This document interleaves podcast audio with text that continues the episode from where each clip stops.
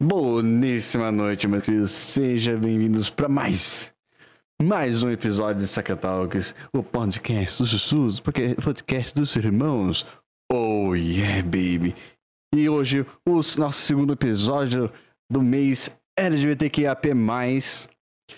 Esse episódio que é LGBTQAP dos Minos. Hoje temos os convidados maravilhosos, três convidados incríveis, que são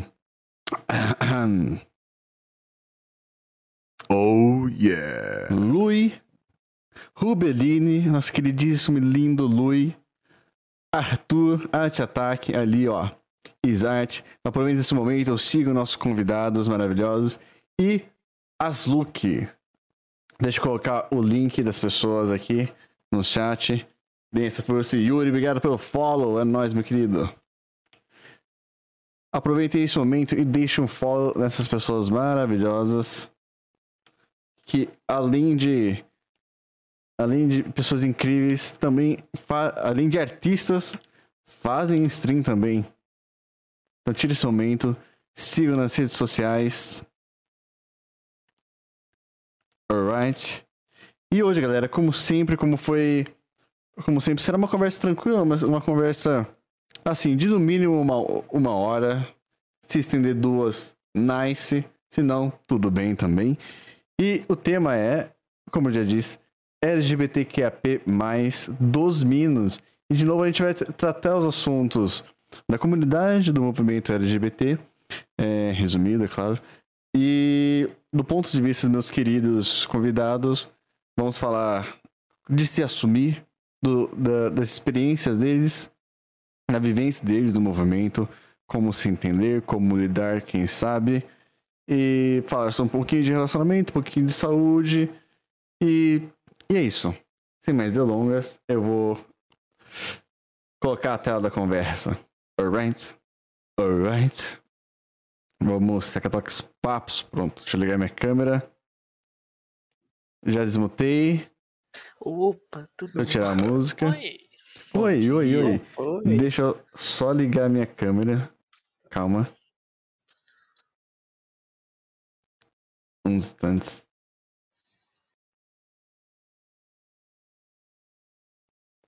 É muita câmera, cara.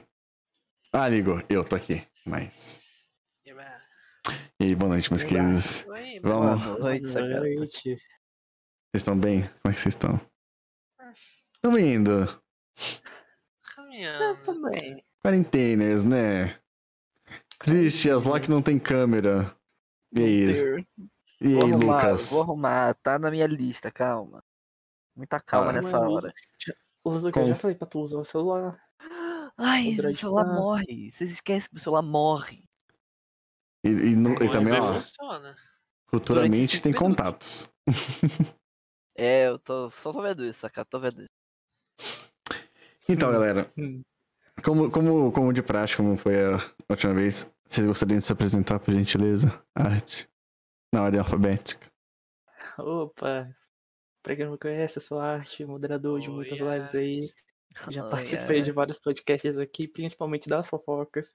Hoje eu vim trazer mais fofoca pra vocês, então fiquem espertos. E é isso. E é isso. Obrigado, Arte. A Isso. gente pode se apresentar e falar um pouco da nossa orientação. Podia. Vai, continue então. Achei uma boa E- ideia.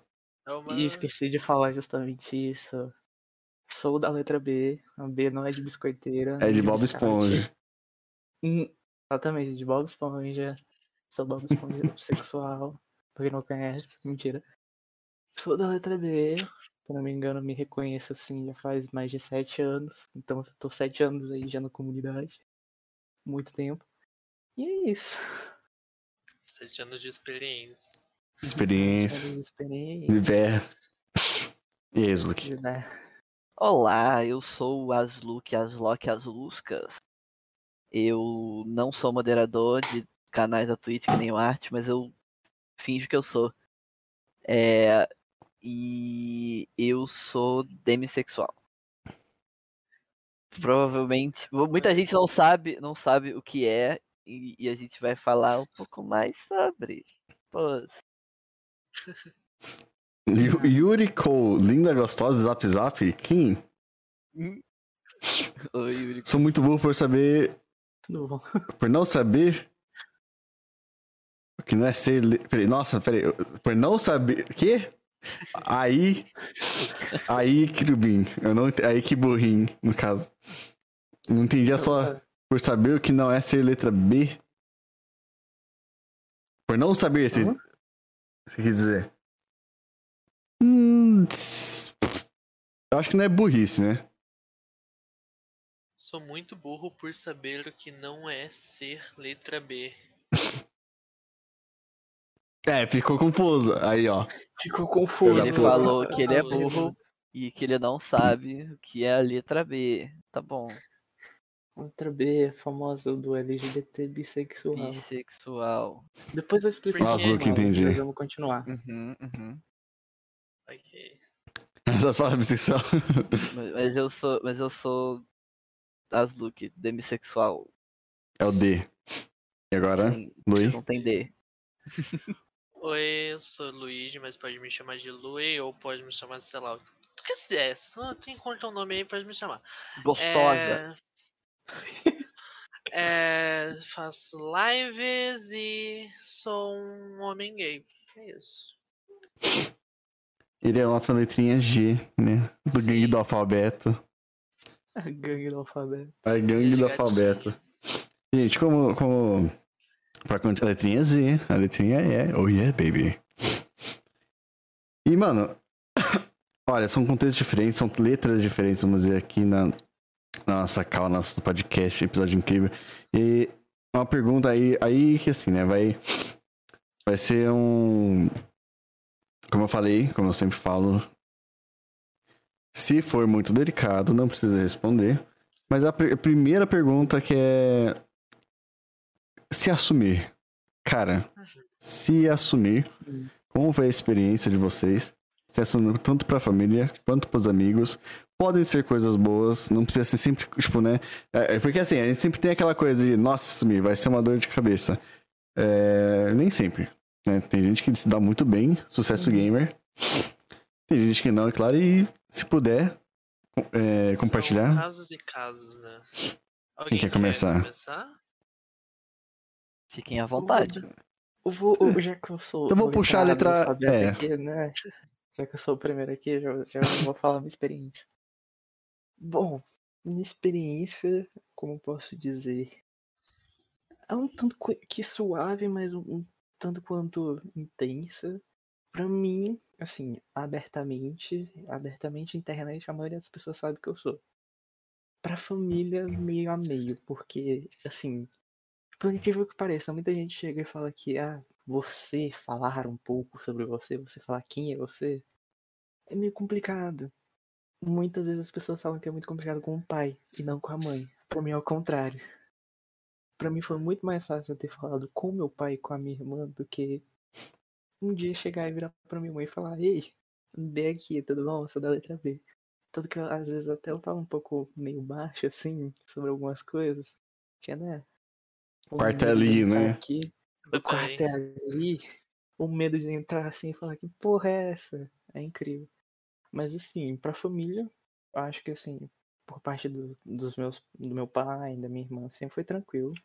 Uhum. Nunca tiveram problemas, tanto que quando eu cheguei a falar com meu pai, meu pai tipo chegou e falou: Cara, legal, que bom que você falou isso pra mim. Tá tudo bem. Se você quiser sempre estar falando comigo, pode falar, sem problema, não tem problema falar com isso. E assim, pra amigos foi um tanto quanto diferente, porque existiu pessoas que depois quando eu cheguei e falei sobre, acharam que eu tava apenas querendo aparecer. Teve essa- esse foco. Teve a parte que chegou e falou, tipo, cagou e andou se eu era ou não, continuou sendo amigo e até hoje é amigo e fala comigo como se fosse, tipo, nada. E teve gente que tratou como se fosse piada e ficou fazendo piada na minha cara. Aí foi um pouco mais, assim, pesado. Eu, acho curi... eu achei curioso uma coisa, cara, que você falou. E assim, você já se. Já se assumiu tanto pro pai quanto pra mãe, né? é mais ou menos. Pra minha mãe, ela, ela sabe, assim, mas eu nunca cheguei a Não. falar. Porque, porque meu pai e minha mãe, assim, eu posso falar qualquer coisa, eles vão saber de qualquer coisa. E mãe sempre sabe também, tem essa questão. Não, mas aí você falou pro seu pai e você falou pra ela. Essa é pergunta. Minha mãe até hoje não, porque meu pai virou pra mim e falou bem assim: Olha, tudo bem você falar pra mim e pra sua irmã, mas toma cuidado na hora quando você for falar pra sua mãe, porque assim, sua É, mãe é- é que sustenta boa parte da, da nossa casa. É, você não sabe como ela pode reagir, então toma cuidado. E a coisa que ele chegou e falou pra mim primeiramente foi: primeiramente, que indepe- independência. Tenha isso em mente. Se, se ela saber que você é independente o suficiente, se ela saber que você é uma pessoa que sabe lidar com essas coisas sozinho, provavelmente ela não vai fazer nada. Mas assim, por enquanto, não tá Fica de. E boas? Quando eu Hum. falei, é, tipo, fica de boas aí na sua. Ele, tipo, não falou isso querendo me repreender nem nada. Mas ele falou com uma forma, tipo, de eu dar uma freada, porque na época eu tinha por volta de uns 13 a 14 anos, assim, sabe? Eu era muito novo. Isso. Era- tanto era novo quanto eu era novo. É, porque eu achei Então, curioso quando você falou que ainda tem medo de ab- abrir a porta e porra, dar ruim. Isso eu achei estranho, na real. Mas é porque complicado. Ela, sabe, ela é a única aqui em casa que. E ele não cheguei a falou falar. nada. Assim, espero, mas provavelmente já contou. Uhum. Ah, curioso, di- diferente, realmente, como você falou. Não assim diferente, na verdade, porque assim, eu, é, eu co- eu conheço tanto, muita gente, e pra mim, na verdade, foi. é, eu acho diferente, tipo, você se abrir rápido com o pai, com a família, e nem. Mas ainda não conseguir. Eu achei, eu achei diferente você não conseguir falar pra sua mãe ainda. Que Porque, é- tipo, é um, um assunto que, já, como você falou, ele já pode ter conversado. tá ligado? Pode. Então, por exemplo, os exemplos que eu tive, quando escapa, escapa. Tá ligado? Então, Escapa. Mas assim, o mais pra mim é mais o medo de eu chegar e falar com ela. Porque às vezes, assim, quando, por exemplo, eu e minha irmã, a gente vai falar alguma coisa pra ela, ela pega, olha pra nossa cara assim, caga e anda pra gente, fala, caga e anda pelo que Uhum. a gente falou. E aí, depois de muito tempo, muito tempo, ela vai perguntar o que, que a gente tava falando e depois fala que a gente não fala nada pra ela. Aí por isso que às vezes quando eu tenho medo, eu vou falar com ela, eu tenho medo de falar com ela, porque eu sei que no momento ela já vai me olhar com a cara de bunda. Aí Hum. assim, o fato de eu falar com ela é meio dif- difícil. Porque eu não tenho muita intimidade, eu não tenho muita aproximação com hum, ela. entendi. Ela vive muito no, no mundo dela e ela não gosta muito das pessoas entrando assim no espaço dela, que é o espaço dela, e que as coisas ao redor funcionem no tempo dela, Entendi. entendeu? Diferente. Diferente. Diferente. Ah, a linguina fala ali, ó. Minha mãe sabe que eu subi, mas eu fico com medo de falar dessas coisas perto dela ainda. É sério? É E que a Uhum. gente, falando assim, eu acho que a gente acaba desenvolvendo um certo medo, muitas vezes, de se abrir, principalmente a gente sabendo de todas as consequências de várias pessoas que a gente ou conhece direto ou indiretamente. E a gente vai criando essa insegurança, eu diria. E até mesmo por isso que existe a palavra se assumir. Porque senão a gente, tipo, qual, se não tivesse um preconceito, qual seria o problema da gente simplesmente Ser, amar né? quem a gente ama ou ser quem a gente é e coisas do tipo? Por mais que a, a pessoa seja de boa, às vezes a gente acha, tipo, ok, será que se eu tocar em determinado assunto, como que vai ser? Como que eu vou abordar? Como. Então, eu acho que entra muito nessa questão também.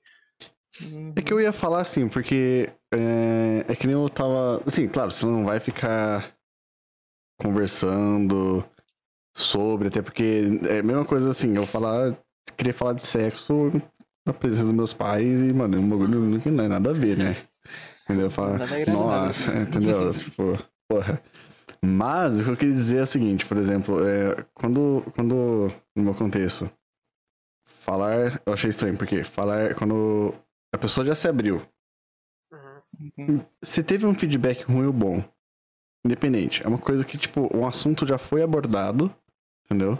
Ele já foi jogado ali e fica, e fica à mercê das pessoas de processarem ou não. Uhum. Por isso que eu achei quando você, achei estranho quando você falou dos seus pais, você falou do seu pai e você assumiu pra ele, falou com ele, e não aconteceu nada com a sua mãe, não tem esse papo aberto que você é, entendeu? Eu, eu achei diferente do que eu já vivi, do que eu já vi É- as é pessoas que é, existe- comentando, tá ligado? Eu acho que existe muito um filtro, sabe? Tipo, pra quem Uhum. você deve e pra quem você acha que não deve contar, o tipo. Ah, Uhum. sabe? Por exemplo, eu. Minha mãe, e acho que até meu pai ou parte da minha família de pai sabe que eu sou um homem gay. Ou eles pensam também que eu sou um homem bissexual. Mas, enfim. É... Meus avós não sabem de nada sobre mim. Uhum. Porque se eles souberem, eles vão ter uma reação provavelmente homofóbica, ou vão provavelmente querer se afastar de mim, ou coisa do tipo. E é uma situação que eu falo assim: assim, não vai fazer diferença pra mim caso eles saibam ou não. Então. Assim, se descobrirem, desco lutem vocês. Eu tô, dane-se, eu vou ser. Vou ficar, pegar homem que eu quiser e vocês que se danem, porque, tá ligado? É isso. A linguinha de novo ali. Com qualquer outra pessoa e tal, minha mãe é super de boa. Vale. Mas acho que por ser filha dela ainda fica. Ainda fica meio. Ela ainda fica meio coisada. Aí eu fico muito insegura. Hum. É, nessa parte, tanto que, assim, pro meu pai foi muito mais tranquilo falar que desde quando eu era pequeno, tanto pra mim, pra minha irmã, meu pai, ele sempre foi muito presente. Sempre meu pai tava lá com a gente, ele sempre tava fazendo coisa com a gente. Ainda mais porque na época quando eu, eu e minha irmã, a gente era pequeno, ele tava desempregado. Ele tinha acabado de perder o emprego. E só minha mãe que tava, tava cuidando da casa, assim. Então ela que trabalhava, ela que trazia tudo pra casa. Meu pai, ele ficava cuidando da gente, ele fazia algum, alguns pequenos trabalhos em alguns lugares. Mas a maior parte do tempo, na minha infância e minha adolescência, ele que estava presente na minha vida. Uhum. Então, eu chegar pro meu pai e falar isso foi muito mais tranquilo do que um dia eu chegar e falar pra minha mãe. Porque eu não tive muito contato com ela, porque ela passou muito tempo longe. Quando eu chegava falava com ela, ela vinha com cobrança. Então, tipo, nunca tinha um papo muito assim, ah, como é que foi o seu dia? Você tá bem? Como é que você tá Uhum. e tudo mais? Uhum, Sempre uhum. foi um, ah, sua escola, você tá bem? Tirou nota? Ah, não, tá, beijo, tchau. E e ia embora. Era isso. Era esse contato que a gente tinha. Até hoje é meio assim, e, tipo, às vezes quando a gente vai, vai conversar é muito sobre, ah, você tirou aquele documento lá que você precisa passar a faculdade? Ah, você fez tal negócio que eu te pedi lá do negócio? E é isso, tipo, nunca tem um papo muito aberto. Tanto que, pra mim, pra minha irmã, é muito difícil a gente chegar e falar com ele sobre isso. Porque, assim, parece que eles não se importam muito se a gente vai falar ou não. Nossa, minha câmera até travou, meu Deus. Uhum. Uhum.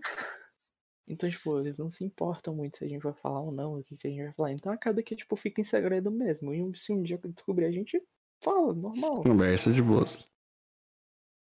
Beleza, e você, Azuki? Deixa indo, né? Deixa aí, né? Segue o baile. Eu. Não sei. Calma, Sim. preciso formular uma frase. Sim. É, é, sobre a questão de, de família e, e de se assumir e tal. É uma coisa, pra mim, é muito recente. assim. Uhum. É, porque. Bom, desde muito tempo, assim, muito tempo, que eu sei que eu não sou heterossexual. Tá. Uhum. O problema, a partir daí, foi me encaixar em algum lugar que eu me sentisse confortável. É, Uhum. passei por muitos lugares, né, na comunidade, Uhum. e Até se encontrar. até me encontrar num lugar que eu conseguisse realmente falar.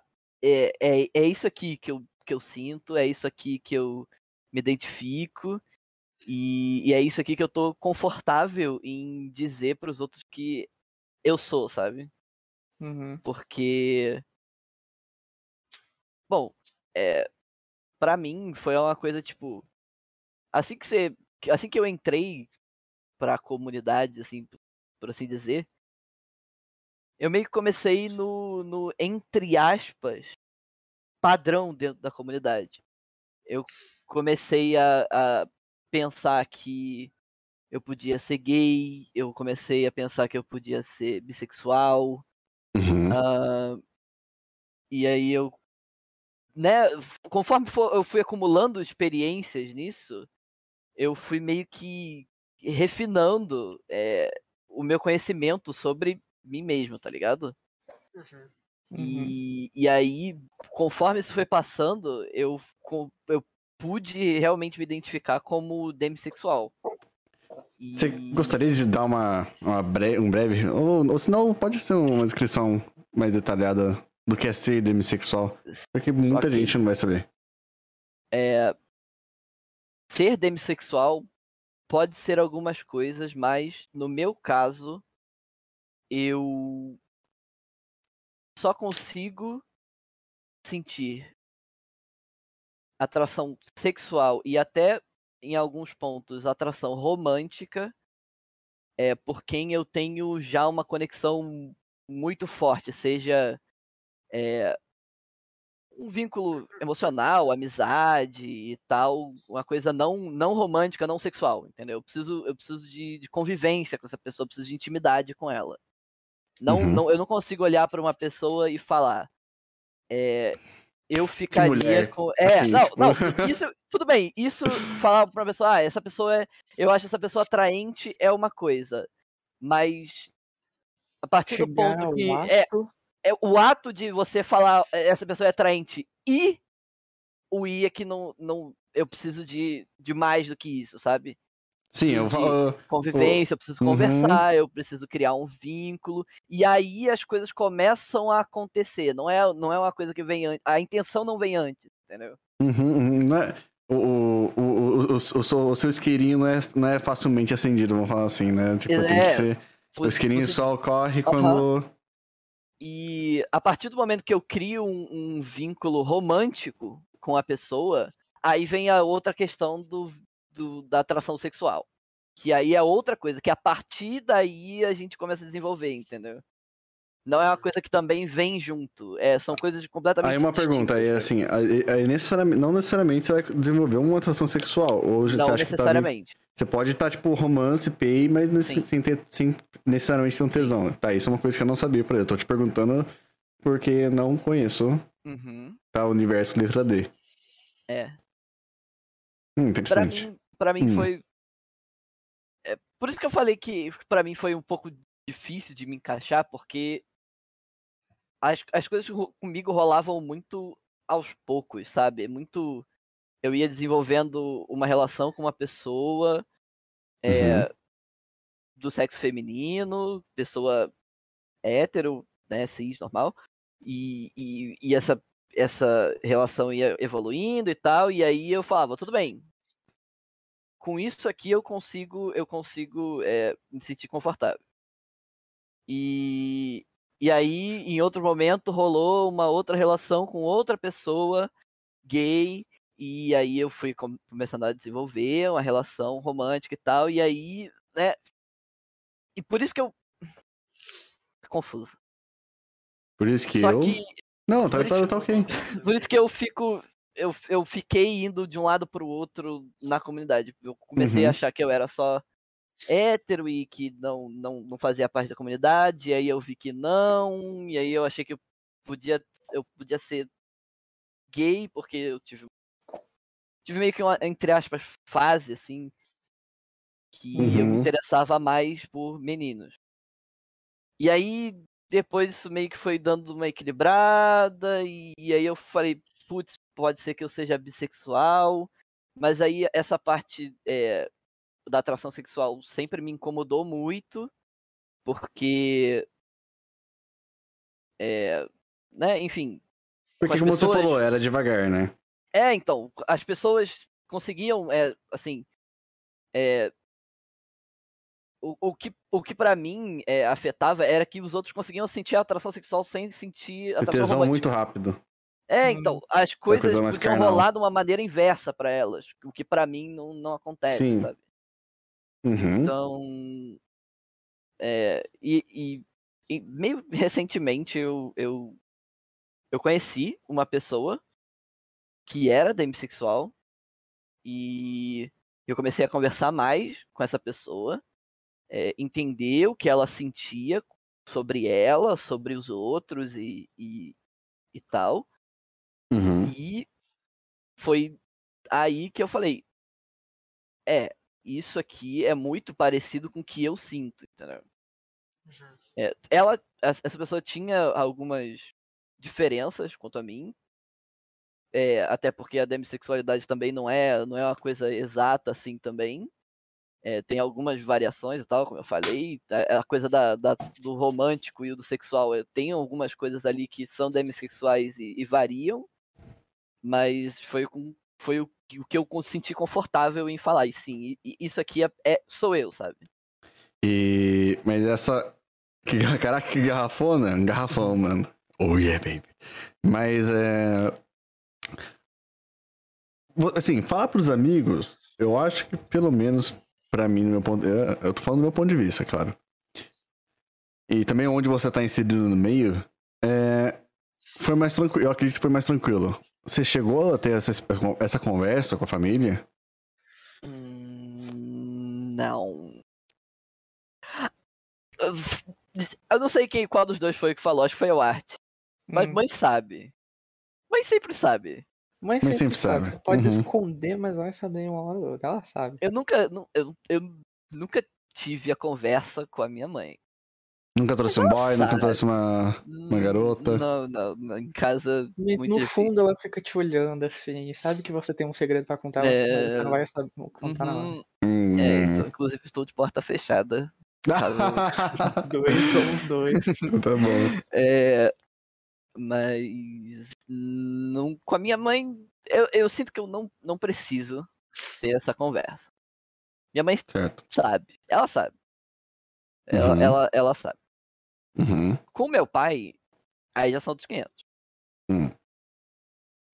Porque, assim, meus pais são divorciados e eu, eu era bem, bem, bem pequeno, não. Eu tinha uns 9 anos quando eles Você era bem pequeno. Eu era bem pequeno. Uma criança. Meu pai não, não conviveu diariamente comigo Certo. depois que eu comecei a entrar no, no jogo romântico, né? Então, meu pai não tem o tipo de convivência que minha mãe tem de saber. Ela sabe, mas meu pai não. E eu acho que se algum dia eu tivesse a conversa com meu pai, seria um pouco mais. Intensa. Mas entende? Você acha que, você, você acha que precisa de uma, uma coisa mais. Você acha que dava pra um, um papo mais direto ou você acha que precisaria de uma coisa mais acessível? Eu digo porque assim, uma coisa é demissexual. Quem já tá no meio do, da gangue do alfabeto, quem convive com. É, se falar de demissexual não é tão difícil de falar. A pessoa já tem uma noção, já ter ouvido em algum momento da vida, entendeu? Eu, eu não sabia a definição com- completa, mas já ouvi. Entendeu? uhum. Só que, tipo, pra mim não vai ser uma coisa, ah, beleza.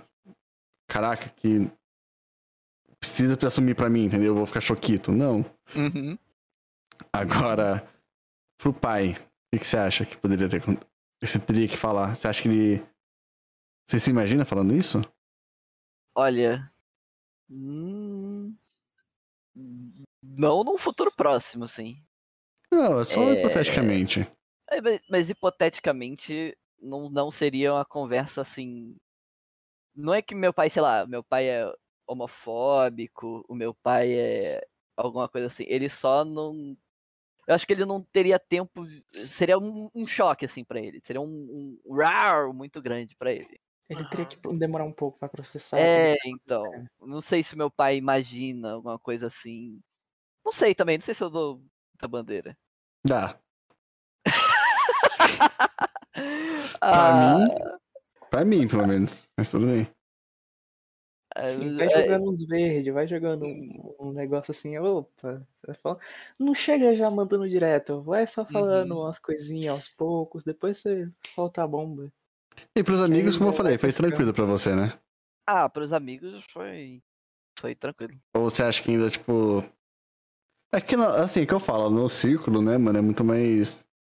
Muito mais fácil. Não sei se fora do círculo você já teve que ter essa conversa ou não. Já. Já. É, é, que- é porque assim, depois que, que eu consegui falar com os meus amigos, com a Arte, com o Lui, com a Grega, é, sobre isso, depois que eu tive a primeira conversa, foi mais fácil falar pra outras pessoas. Foi super fácil. Uhum. Você sente um peso Comparado- costas saindo. É, então, comparado com a primeira vez que eu tive que falar em voz alta pra eu e todo mundo ouvir, falar, sou eu, alô, Intenso. É, é, é um peso, assim. Mas depois a coisa vai melhorando, assim. Beleza. O problema é, assim, Hum. vou, vou só contar uma experiência que é muito chata. Isso de- daí a gente pode até entrar em outra assunto depois se tiver. Assim, o fato de você pegar Maria e contar Fifi. pra outras pessoas Hum. não dá liberdade pra outras pessoas tirarem esse privilégio seu de falar quem você é pra outra que não te conhece e não tem a mínima ideia de quem você é. Uhum. Por exemplo, você, por exemplo, o Sakato não me conhece. E o, o, o Azul e o Lui me conhece. E aí um dia o Azul e o Lui vão me apresentar pra ele e simplesmente falam quem eu sou e que eu sou bi. Sendo que literalmente eu poderia fazer isso. E é, às vezes a pessoa não me conhece, já me conhece assim, às vezes ela pode aceitar, pode não aceitar, pode me olhar torto, pode não. E é meio chato isso, porque já teve uma situação que aconteceu comigo, que tinha, tava na minha sala, em época de ensino médio, que eu acho que eu já contei essa história pra alguém aqui no nosso ciclo, só não lembro pra quem. Mas simplesmente tinha um novato na sala e eu tinha um grupo de amigos. E simplesmente uma garota virou pra esse garoto e perguntou: Ah, você é gay? Ele falou: Não. Você é bi? Não. Aí a pessoa virou pra mim e falou bem assim: É, infelizmente você não vai poder pegar ele, Arthur. Essa história dói de ouvir. Ah, é, isso aí é constrangedor pra caralho, hein? Aí eu olho pra cara da pessoa assim, eu olho pra cara do novato e o novato tá com nojo de mim. Aí eu fico, ai que legal. Aí depois disso, três anos se passaram, eu terminei o ensino médio, eu tenho o ranço do garoto e o garoto me odeia. E vai- Não, mas aí é um Mas eu acho que negócio. foi um puta de um problema de comunicação, porque a menina aparentemente não tinha a mínima ideia do que as coisas significavam, né? Tipo, os Uhum. pesos das moedas. Foi justamente a pessoa que chegou e virou pra mim, ai, porque você não pode andar mais afeminado. Ah, foi essa. Ah, Entendi. ah, aham, Ah, aham. Gente, ô pessoazinha do inferno, toma no cu. E você, Lui? O que? Como foi com o pai, mãe Cara, e amigos? comigo foi muito forçado, porque foi. Não foi uma experiência de eu chegar, tipo, eu completamente saber quem eu era e eu chegar e falar assim, ok, eu sou isso. Porque aconteceu que. Eu tinha. Vou contar a história ao todo pra entrar no Sim. contexto de como que Uhum. é, eu tinha minha conta, eu tenho minha conta do Twitter, né? E muitas vezes para uma um adolescente que não tinha condições de pagar um psicólogo ou coisas do tipo, porque mesmo pedindo ninguém, né, ninguém ia Uhum. lá e me ajudava com questões, eu chegava e acabava desabafando no meu Twitter, porque eu, achava que era um lugar safe para mim e meus amigos poderiam me ajudar caso eles vissem. Ok. Meu pai, ele inventou de entrar no Twitter, procurar a minha conta, ler todos os meus tweets e falar que eu estava me martirizando, que eu devia parar com aquilo lá, que eu devia parar de desabafar daquela forma, etc. Enfim. É, Ele me chamou pra. Eu, tipo, eu tinha que fazer uma coisa aqui no centro da cidade. E ele me chamou pra ter uma conversa. E no meio dessa coisa que eu tava fazendo, no meio desse compromisso, a gente teve algumas discussões no carro e etc. E uma dessas discussões ele acabou meio que me intimando para eu me Assumir. né, me assumir. E foi uma coisa tipo, ele Cara, você, você gosta de menino? Você gosta de menino? O que, que é? O que, tipo, tá ligado? Ele, ele falou mais ou menos desse jeito. E na época, assim, desde, desde criança, desde pequeno, muitos de nós somos ensinados que nós devemos ter um relacionamento com uma mulher, crescer, ser um pai de família, é, casar com uma mulher, ter filhos, e todo esse lance e tal. E eu, desde pequeno, já existiam alguns sinais de tipo que eu me atraía por homens, por meninos, etc. Mas eu sempre, tipo, não, não pode, é errado.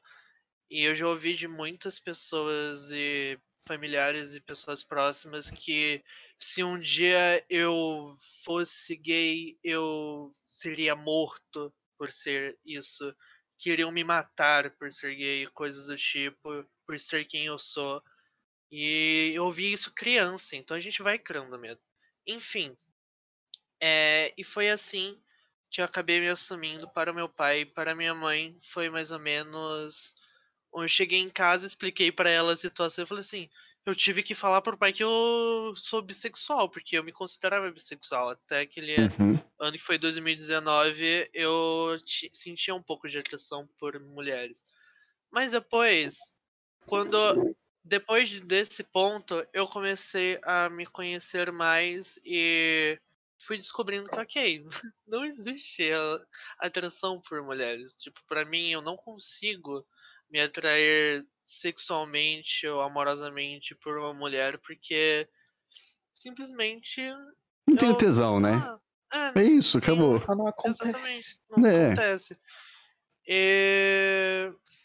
É aquilo de você se imaginar no futuro, você não se ver, tipo, ai, nossa, oi esposa, como você tá? Blá blá É. blá. Não. Não.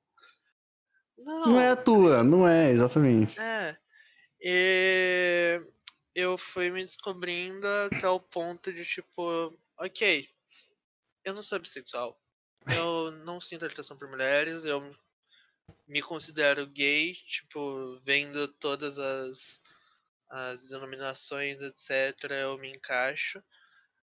E eu, o meu pai, eu não cheguei a dizer para meu pai isso de pai, eu sou gay, não sou bissexual. Porque eu tenho essa coisa dessa insegurança e eu acho que assim, cara, sinceramente, se você não gostar, se você ficar sabendo de por outra forma ou por outra pessoa, outros casos, que eu sou gay ou não, se você não gostar, problema é teu.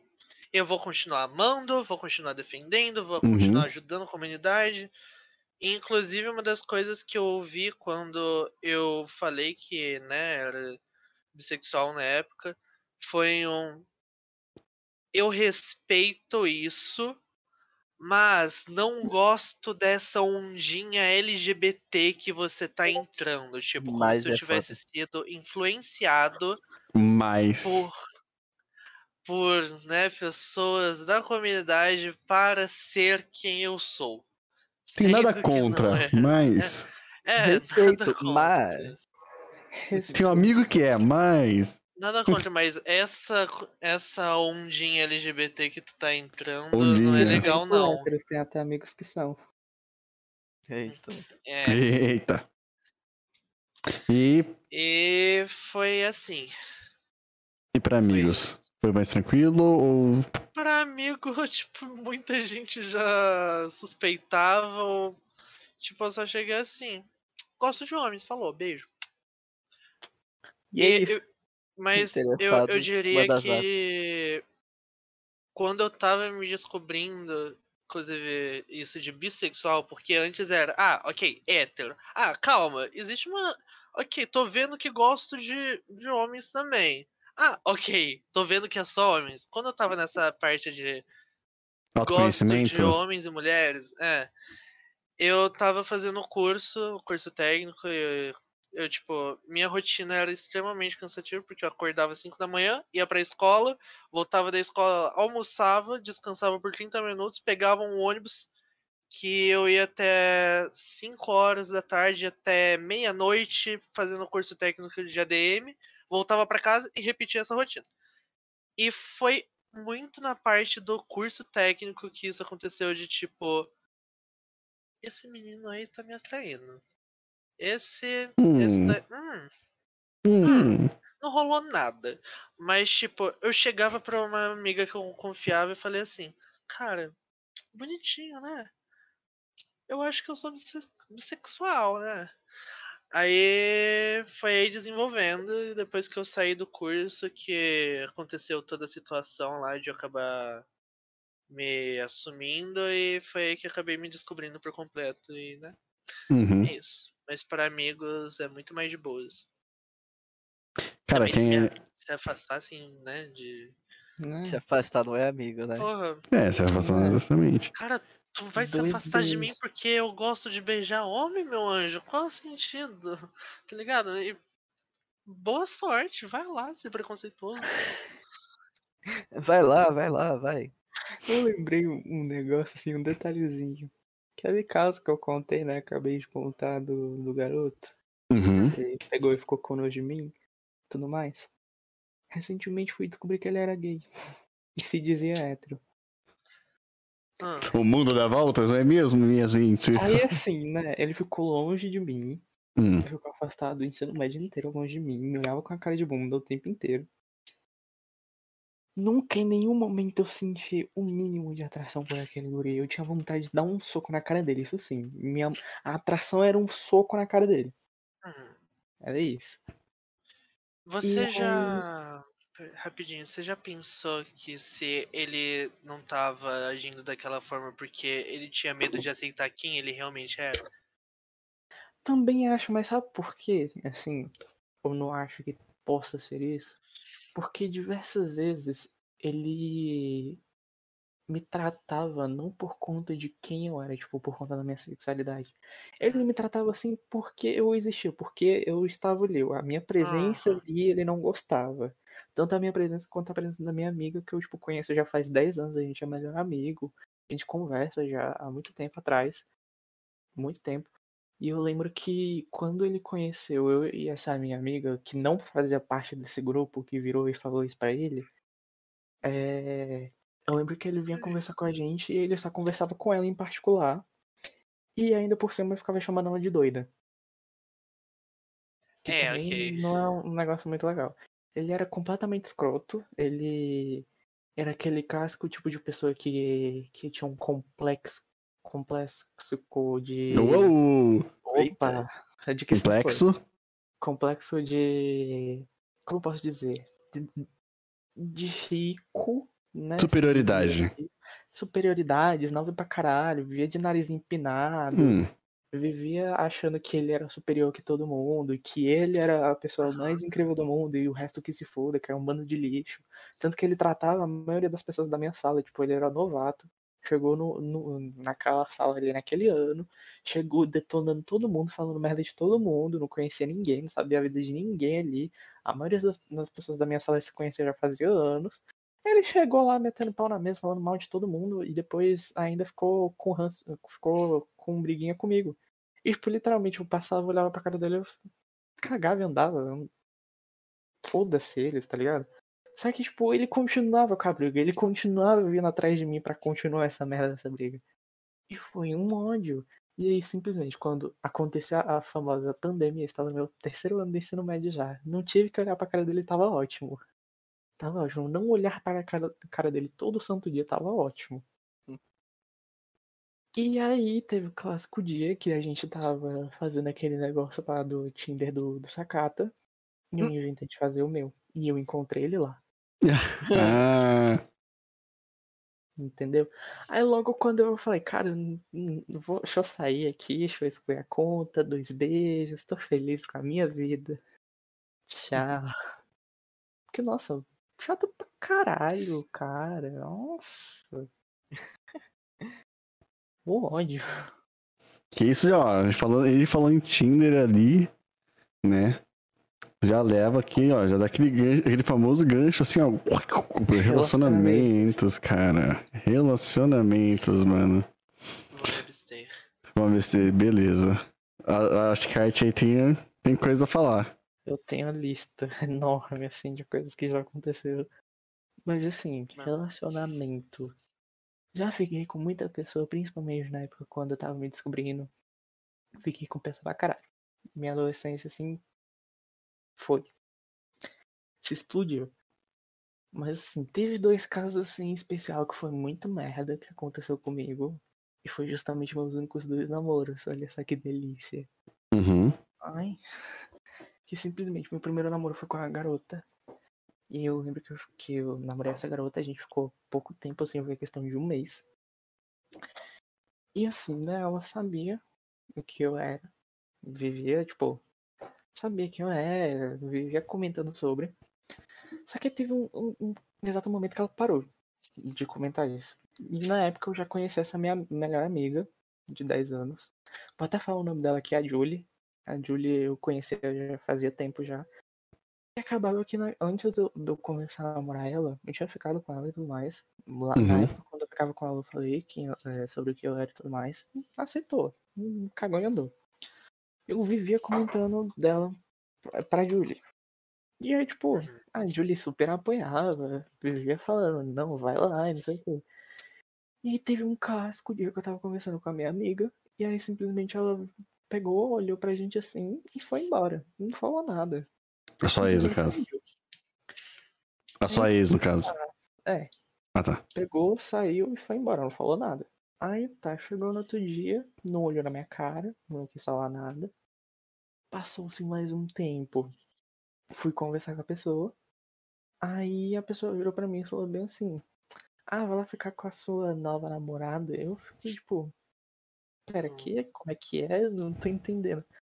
Aí eu fui ter uma conversa, segundo a pessoa, eu estava traindo ela, porque isso era uma coisa que bissexual fazia, porque segundo ela, só porque eu era bissexual eu ia trair ela com qualquer um. Entendi. Aí Faz todo sentido. Uhum. Faz todo sentido, nossa. Aí virou pra mim e falou pra eu ir lá com a minha amiga, porque pra ela eu era mais feliz com ela, não sei o que. Tacou isso em cima de mim. Eu fiquei tipo. Tá bom, peguei, terminei com ela, fui seguir minha vida. Depois de um tempo, passou, se eu não me engano, um, dois anos, eu namorei um garoto. Certo. Esse garoto ele era gay. E eu lembro que eu conversava com ele e tudo mais. Pode continuar, tem uma aranha gigante aqui na parede. Hum, Que isso? que isso? Eu lembro que eu namorei esse garoto. A gente conversava bastante. Tipo, nosso relacionamento durou uns cinco meses. Só que assim, na época eu não era assumido pra ninguém. Ninguém sabia que eu era, que eu era bi e tudo mais. Só tipo amigo mesmo. No geral era só amigo. Primeiramente eu sempre me, me abri pra amigo. Família Uhum. foi a última coisa. E aí eu lembro que um dia ele virou pra mim e falou bem assim, ah, quando é que você vai assumir pra sua família que você é gay? Eu falei, cara, eu não sou gay, eu sou bi. Aí ele chegou e falou bem assim, mas não é só uma fase? Ai, Ai, Putz. ai, ai, ai. é uma fase, gente. Será fiquei, é? tipo, cara, como é que você teve a audácia de virar pra mim e falar que é só uma fase? Aí ele chegou e falou, não, todo gay que eu conheço é- é- virou bi, mas no final era gay. Aí eu fiquei olhando pra cara Dói. dele assim, aí eu falei, cara, quer saber de uma coisa? Terminamos aqui, dois beijos, tô voltando pra minha casa, tchau. E fui embora. Aí, acabou aí. Embora. Acabou aí. Não porque- leva desaforo pra casa. Cara, sem paciência. Vivi sete anos da minha vida tentando me descobrir. Pra vir um garoto Te invalidar. aleatório me invalidar. Mandei tomar no cu. Tá certo. Tá, tá certo, tá Foi. certo. Puta. Foi puta chato comigo. Tanto que esses foi os, foi os únicos namoros que eu tive. E foram os piores. Sinto E aí muito. desde então eu tipo, só fiquei com pessoas. Aí, tipo assim, namorar pra mim agora é uma coisa difícil. Tem que ser uma pessoa. Tem que ser uma pessoa muito específica. Tipo assim, nem em consideração, aí tem que ser um cara assim, não sei o que, não sei o que. Não, tem que ser uma pessoa que me valorize do jeito que, sou, que eu sou e que eu valorize do, do jeito que ela é. Ah, aqui vai ter papo sim. reto e, né? Ah, é. Tipo, Não negócio pensar muito, né, "Ah, cara? Porque você é isso, não sei o quê. E também que não, seja informado, né? Porque É, o ser informado. isso que dá muita raiva no sentido de muitos que até estão dentro da comunidade não sabem sobre a comunidade. Tipo, muita Uhum. gente tem es- esse pensamento, é muito famoso de você é bissexual, nossa, duas chances a mais de ser traído, porque a pessoa ela liga o pensamento de nossa, ser bissexual quer dizer que ele pode gostar tanto de homens ou mulheres. Ok, então será que se eu namorar um bissexual. Não faz sentido, porque isso daí não entra no quesito de você escolher namorar um homem ou uma mulher, tá ligado? Isso daí é questão de caráter. Principalmente se você trai, você é um cuzão, você tem uma puta falha de caráter. Então melhore e vai fazer uma terapia, filha de uma puta. E Exatamente. é, não tem nada a ver com você ter uma orientação sexual, sabe? Não faz. Não faz sentido. Tanto que esse negócio que o Lu chegou e falou aí que você é, você é duplamente passível a ser traído, não sei o É. Velho, eu escuto muito isso. Ai, você tem é, é, duplamente chance de pegar e ficar com alguém. Eu tenho duplamente chance de ficar com alguém, mas eu tenho ao mesmo tempo du- duplamente chance de ficar solteiro a vida inteira. Não, isso que é De não foda. ser correspondido por muita É, gente então. e de simplesmente ficar sofrendo por. Esse- essa questão de, de duplamente não faz sentido nenhum, Não tá É, faz então. sentido. É a mesma Não é coisa porque também. você meu namora, você, porque você é bissexual que você Aranha. tem. Assim, que. que Caraca, você tem um mais cardápio, foda-se, né? É. Não, não é porque você tem. que você fica com outras pessoas que você tem mais chance de ficar com outras pessoas porque você se sente atraído por. Não faz sentido. Não É, faz a questão é a atração, não é a quantidade de gente que tem pra você pegar. Não. Nossa, eu tô com raiva, cara. Não, e assim, é engraçado que, tipo, o, o, o mesmo argumento que o Luiz falou, tipo, o, o Art falou, ah, que, que vai que trai, que trai, que trai. Cara, quem são essas pessoas? Porque, mano, falar de traição como se fosse uma coisa normal e facilmente. É, assim, eu digo pensar assim, de ima- imaginável, porque se a pessoa se fala, acredita que você vai trair, tá ligado? É porque assim, a referência da, a referência da vida dela é que, tipo, ela trairia, entendeu? Pra acreditar que o outro vai fazer. Independente da sexualidade. Mano, ó, ó o rolê, você entendeu? Eu concordo. Ou a pessoa tem uma vivência muito merda, e, tipo, já foi chifrada pra caralho, tá ligado? Pode ser isso. Mas Uhum. Então, Pra mas- mim, a maioria das vezes, quando uma pessoa que, que fala, eu acho que você me trairia em tal, tal, tal situação. Se ela não tem uma vivência de várias vezes ter acontecido essa É, mesma coisa com ela, é, então, se, se ela não tem essa, esse trauma de ter Exatamente. acontecido, ela se colocou na situação e ela falou, nossa, eu pegaria aquela pessoa e te trairia. Pra mim, é essa visão. Entendeu? Então eu acho isso, eu acho ruim isso, bem, muito ruim. Uhum. E assim, tendo experiência, assim, pra mim é muito merda viver essa vida. Giovana, tu pode até concordar comigo. Porque, cara, literalmente você está andando na rua, você vê alguém, você vai falar, caralho, pegava aquela pessoa. E você vira pro outro lado e tem uma pessoa também outra bonita que você falava, caralho, pegava. Mas você não tem a coragem de ir lá. Que você simplesmente fica bonita. Ixi, até, até foi. Até foi, ele foi embora. Bonita, foi. travou. Ele Ele, viu uma pessoa bonita ali, ó. Aham. Certeza. Ele foi lá, ele foi lá. Ele foi ali, ó. Essa porra dessa. Galera, como é que vocês estão aí pra- da conversa? Vocês precisam ir no banheiro? Voltou, voltou, voltou. De boa, só que tinha uma areia de- desse tamanho andando na parede, aí do nada ela pu- pulou no meu computador e veio aqui pro meu lado e. Tá tudo bem. Eu tô, tô meio que. E. É, vocês querem tirar um tempo pra tomar uma água? Não? Eu tô tranquilo. aqui. Eu ia falar, tipo, olha, deu uma hora aqui de, de, de conversinha. Eu ia falar se não consegue. O Art, não sei, eh, já que o Art caiu, aproveitar esse momento. Art, Acho que o PC dele reiniciou. tenho quase certeza. O grande PC do ar. O dilema do PC que reinicia. Daqui a pouco ele cada- volta. É, hora. daqui a pouco ele volta.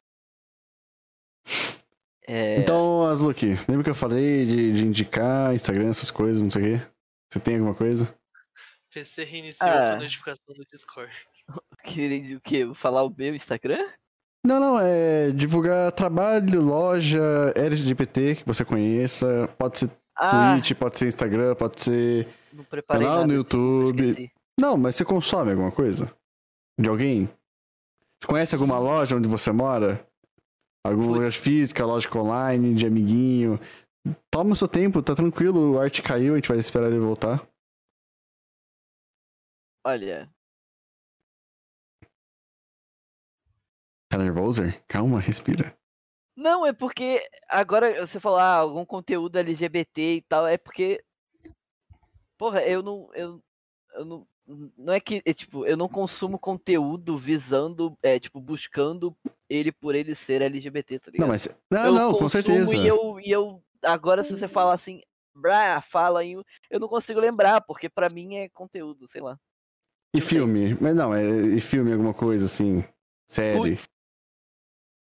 Tá, tem- eu posso, posso recomendar o filme mais clichê que. que Pode, eu não sei. É, assim, eu vi ele na escola. É, foi um filme que, assim, deu, deu uma marcada e tal, porque foi uma das primeiras vezes que eu tive é, um, um contato meio, meio assim, público é, com, com é, assim, público que eu digo é, é em, um, em, um, em um lugar mais é, tipo, sala de aula, sabe? Eu não sei Uhum. explicar. Um lugar mais aberto, mais, Um com mais lugar, é, um exposição. lugar, é um lugar menos descontraído, assim, menos Uhum. rodinha de amigos, sabe? Mais formal. É, então. É que foi o, o filme é o Hoje Eu Quero Voltar Sozinho. Hoje eu quero Que- voltar sozinho. Aham. É BR ou o quê? Hum, É não BR. Filme brasileiro. Hoje tem. é, Voltei. ho- hoje, hoje tem. É, tem no Netflix e é um filme onde tem um menino cego Uhum. e um menino não cego. E eles começam a ter uma amizade e, né, ter um pouco mais uma amizade e contar a Não, história é. Eu gostei do, do, do azul que ele tem uma amizade, tem mais pra que amizade? Ah, eu não, Oh, não yeah. quero contar. É um, é um filme Não, tá, é uma LGBT, amizade. tem, tem uma Uhum. história bonita. É bem, bem bonito o filme. É bem, bem legal. Galera, então, E eu recomendo.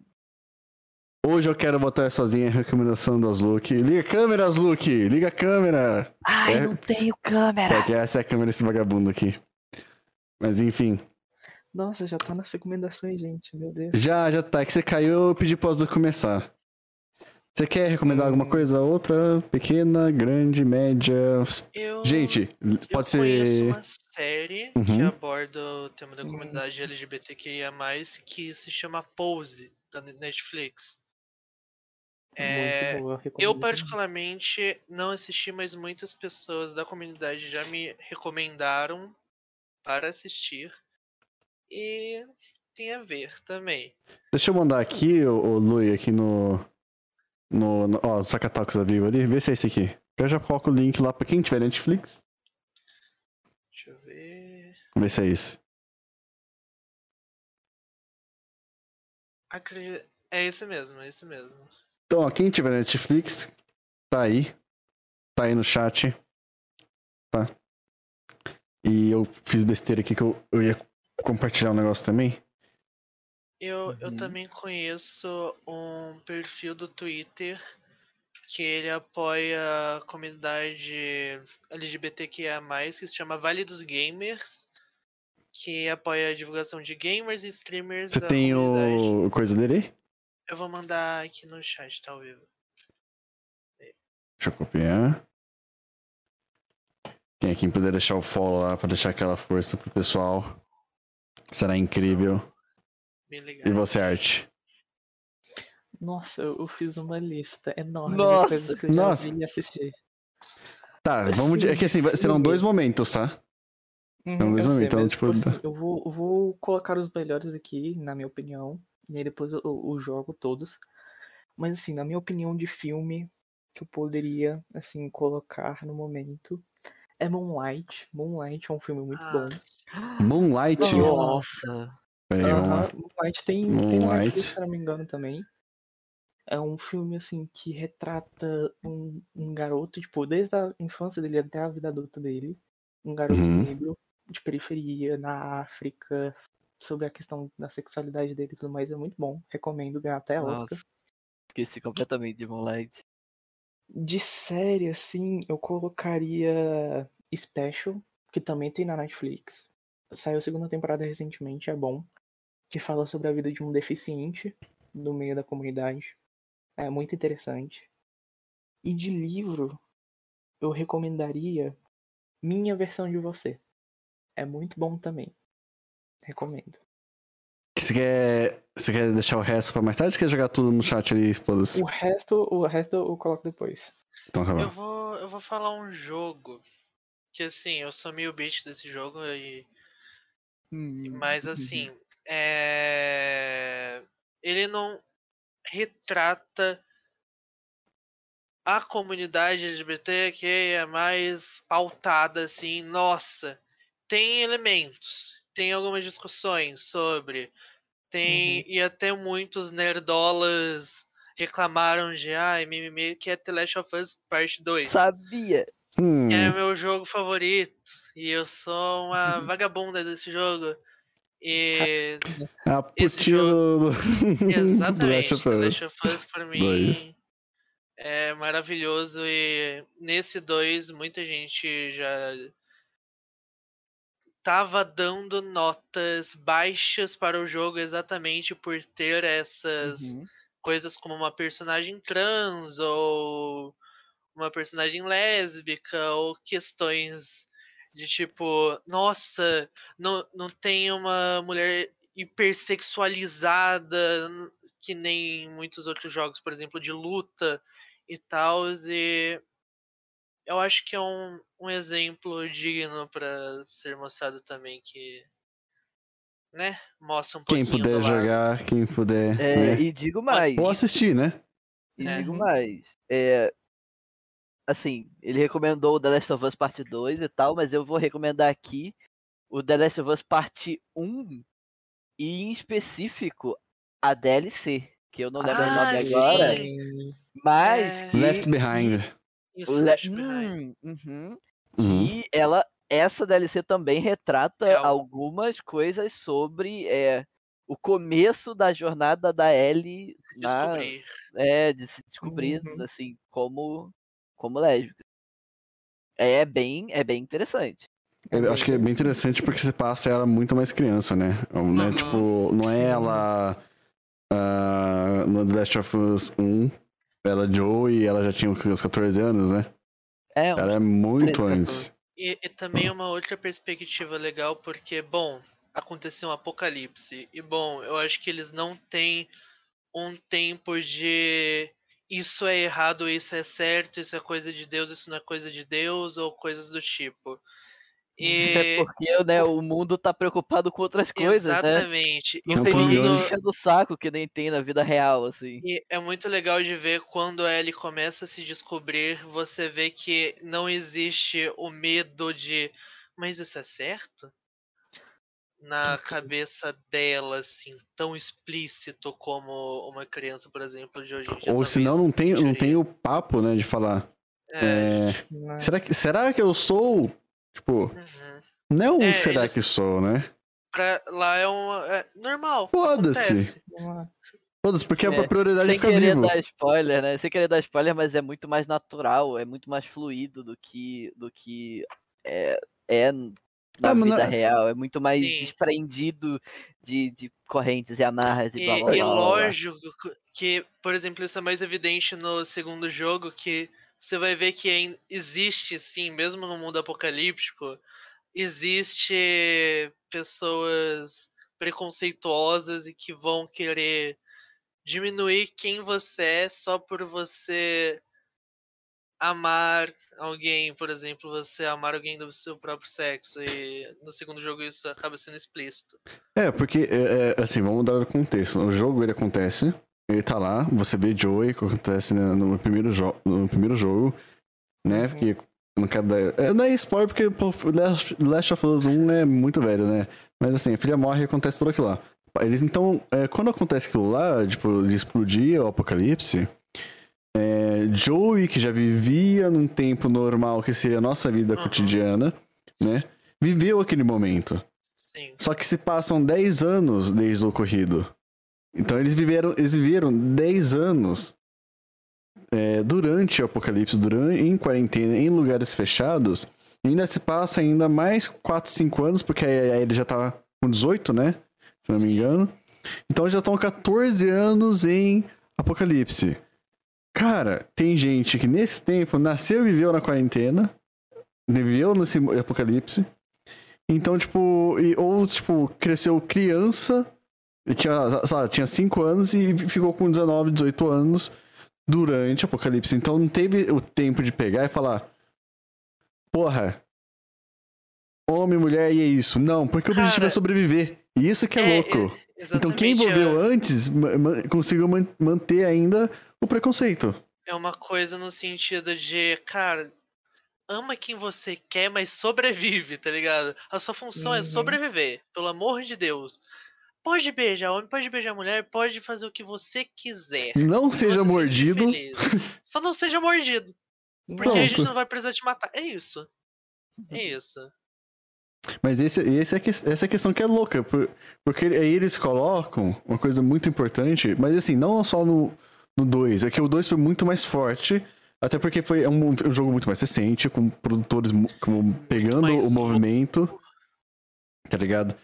Como pegando o movimento atual, pegando a, a demanda atual, então te- é muito mais forte esse, esse sinal. Então você vê que, tipo, não é uma questão de. de como é que fala? Quase Eu tô me perdendo na, no que eu queria falar. Não é uma questão, é, não é questão tipo de.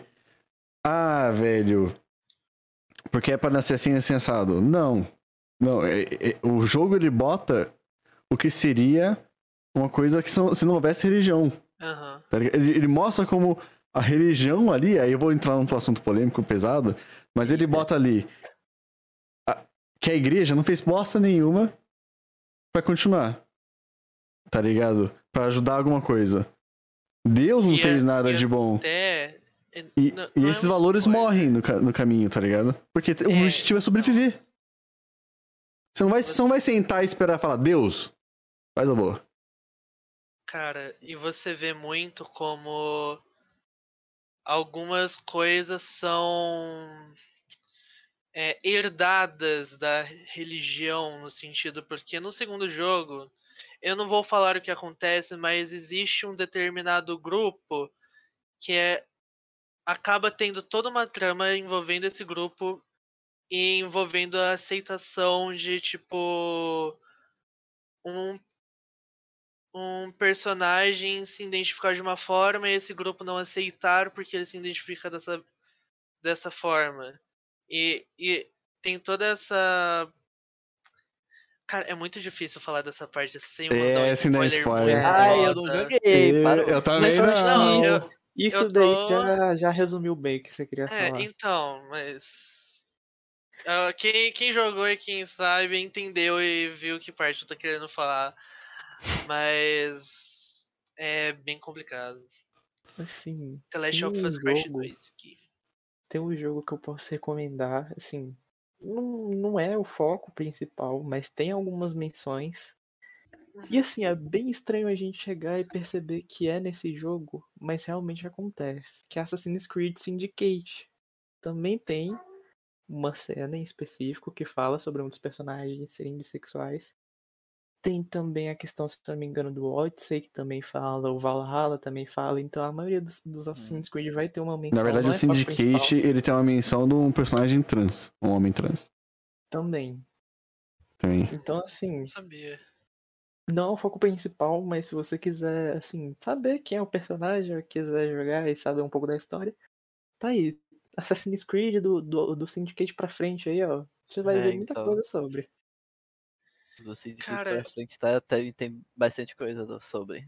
E sabe É de uma coisa que me incomoda muito ou me deixa muito pensativo quanto?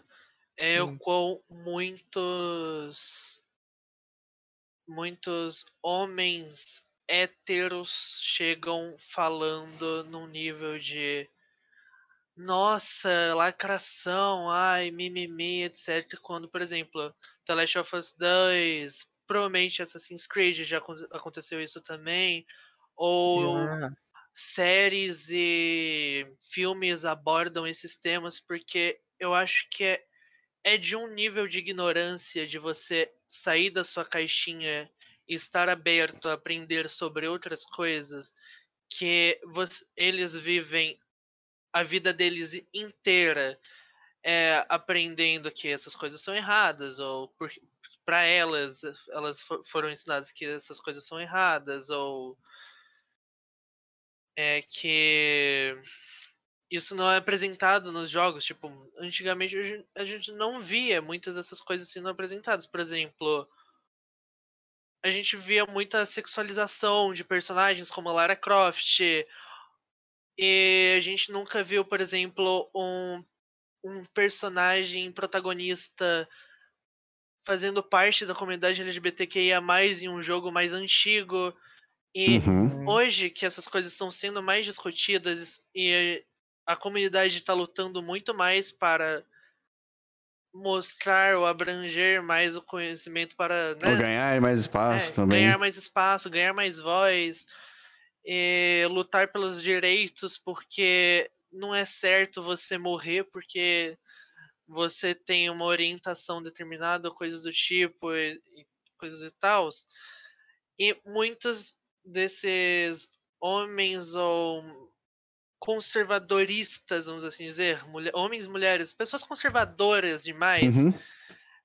que estão acostumadas a ficarem trancadas na caixinha delas, chegam e ficam diminuindo, falando assim: nossa, tá, tal coisa, tal empresa quer lacrar ou quer ganhar, tipo, ai, é mimimi, ai, essa geração. é, só porque começam a aparecer é, coisas que desde sempre, desde os inícios dos tempos, eram normais, mas que agora estão sendo é, reintroduzidas, vamos assim dizer, não sei. Porque, bom, para um hétero, acho que é assim que. Ou para um hétero conservador, digo. Acho que é assim que deve ser, no sentido de, nossa, mas ser gay é errado. Por que esse jogo tá botando um personagem gay? Ou por que tá botando uma personagem trans e coisas do tipo? Isso me incomoda muito, porque. Por que a gente não pode ter um espaço e. sabe? E que diferença Isso faz se tiver espaço? Pro cara. Pra, pra vocês É. fazem, óbvio. Vai fazer diferença. E pro cara. Qual, qual o medo dele? Tá ligado? Então, porque então. ele se incomoda num sentido de não podermos, de não poder aparecer alguém da comunidade em um jogo, filme, série ou qualquer mídia ou qualquer forma de comunicação. Porque, eu- Tá porque eu acho louco, porque a gente traz a, a gente traz a parte do nerdola, né? Que você falou nerdola, né, cara?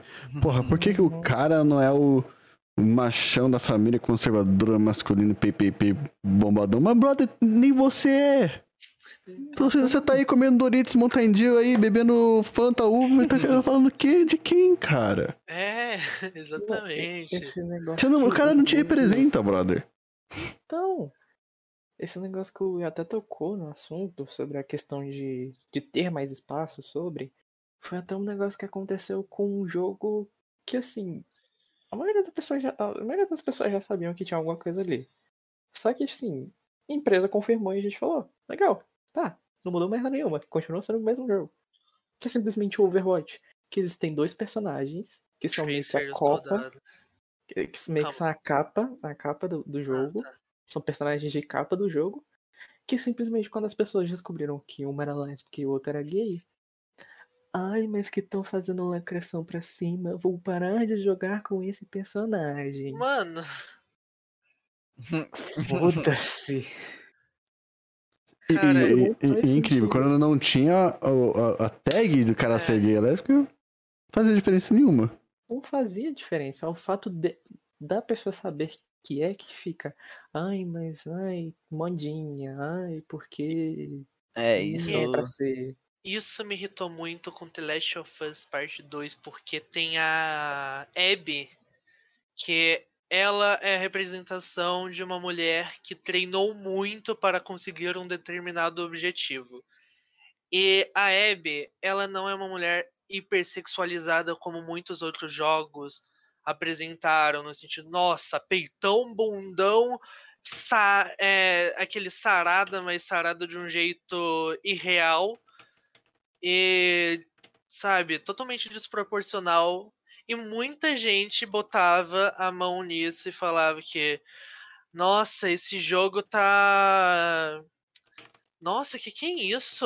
Essa mulher tá parecendo um homem, coisa do tipo, só por ela ser uma mulher forte, tanto psicologicamente quanto fisicamente. Uhum. E muita gente se incomodou com isso, e geralmente quem se incomodou é aqueles cara Que são que frágeis. fica sentado no sofá o dia todo vendo, sei lá, top 10 momentos que a Lara Croft ficou Foi extremamente sexy. vulnerável é. no YouTube em loop e falando assim, nossa, mu- mulheres são assim. Não, o que me deixou mais indignado sobre essa questão desse caso foi que foram atrás da atriz Sim, que verdade. fez, que fez toda a projeção do personagem. A atriz que se foi lá, fez toda a questão do personagem, da Visual, modelação né? 3D, de interpretar o personagem e tudo mais, pra pegarem e xingarem ela, pegarem, tipo, acabar com ela, esculachar ela. Ela teve a que escolher as mulher- redes sociais dela. Porque simplesmente o povo não sabe pegar e calar a boca e aceitar que aquilo existe. E simplesmente atacaram a menina por nada, a mulher por nada. E ela ficou muito mal, ela tipo apagou tudo. Na época quando tava rolando o. Se não me engano, na época quando tava rolando o, o prêmio de, de jogo do ano, Game que Awards. ah, o Game Awards que, tipo, o jogo tava participando do- dos prêmios.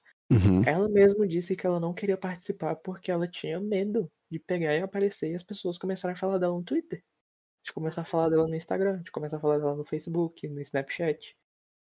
E, tipo, ela ficou horrorizada com o que aconteceu pra ela. E, tipo, literalmente, ela só fez um personagem. Um personagem em 3D de um jogo que. Uma realidade a qual não que existe. não existe. Exatamente. E eu fico velho, pra que você perdeu seu tempo, sua paciência, tudo. Você fez. Sua vida, tudo cara. E principalmente, se essa realidade existisse, essas pessoas seriam as primeiras Primeiras a morrer. A a morrer. se fuderem. Porque, porra, é ignorante a esse nível, tá ligado? Ah, outro jogo que, que aconteceu, essa, esse mesmo tipo de coisa que aconteceu com The Last of Us e com Overwatch, foi o, o tal do maior jogo do planeta Terra, né? O mais jogado. Foi o League of Legends, né? Que, Hum, sei lá, uhum. lá em 2017, eu acho, é, foi confirmado, tipo, confirmado, né, de, de colocarem lá, é, isso aqui existe. Do primeiro personagem LGBT é, dito é, explicitamente pela Riot. Que, que foi, me engano, foi o Varus, né? O Varus, sim. O Varus, ele é um Darkin, que é tipo um demônio. E, e esses demônios, eles, eles não são eles corpóreos, eles se apossam de corpos dos outros. É, e a história do Varus é que esse Darkin, ele é, se apossou do corpo, do, de- dos corpos de um casal de guerreiros gays é, que é, né, o corpo o corpo singular dele é, ele é composto pelos três eles morreram juntos é, em- enquanto tipo um tentou se sacrificar pelo outro e aí meio que ele, os dois se sacrificaram juntos e meio que Formaram. formaram um só sabe Uhum. junto com o demônio que é o Varus Certo. e na época tomou muito flame de muita gente, né? Blá blá blá blá blá blá. E outro exemplo mais recente, que também tomou muito, muito flame dos nerdolas, foi a Nico, Que é uma Hum. personagem assumida lésbica.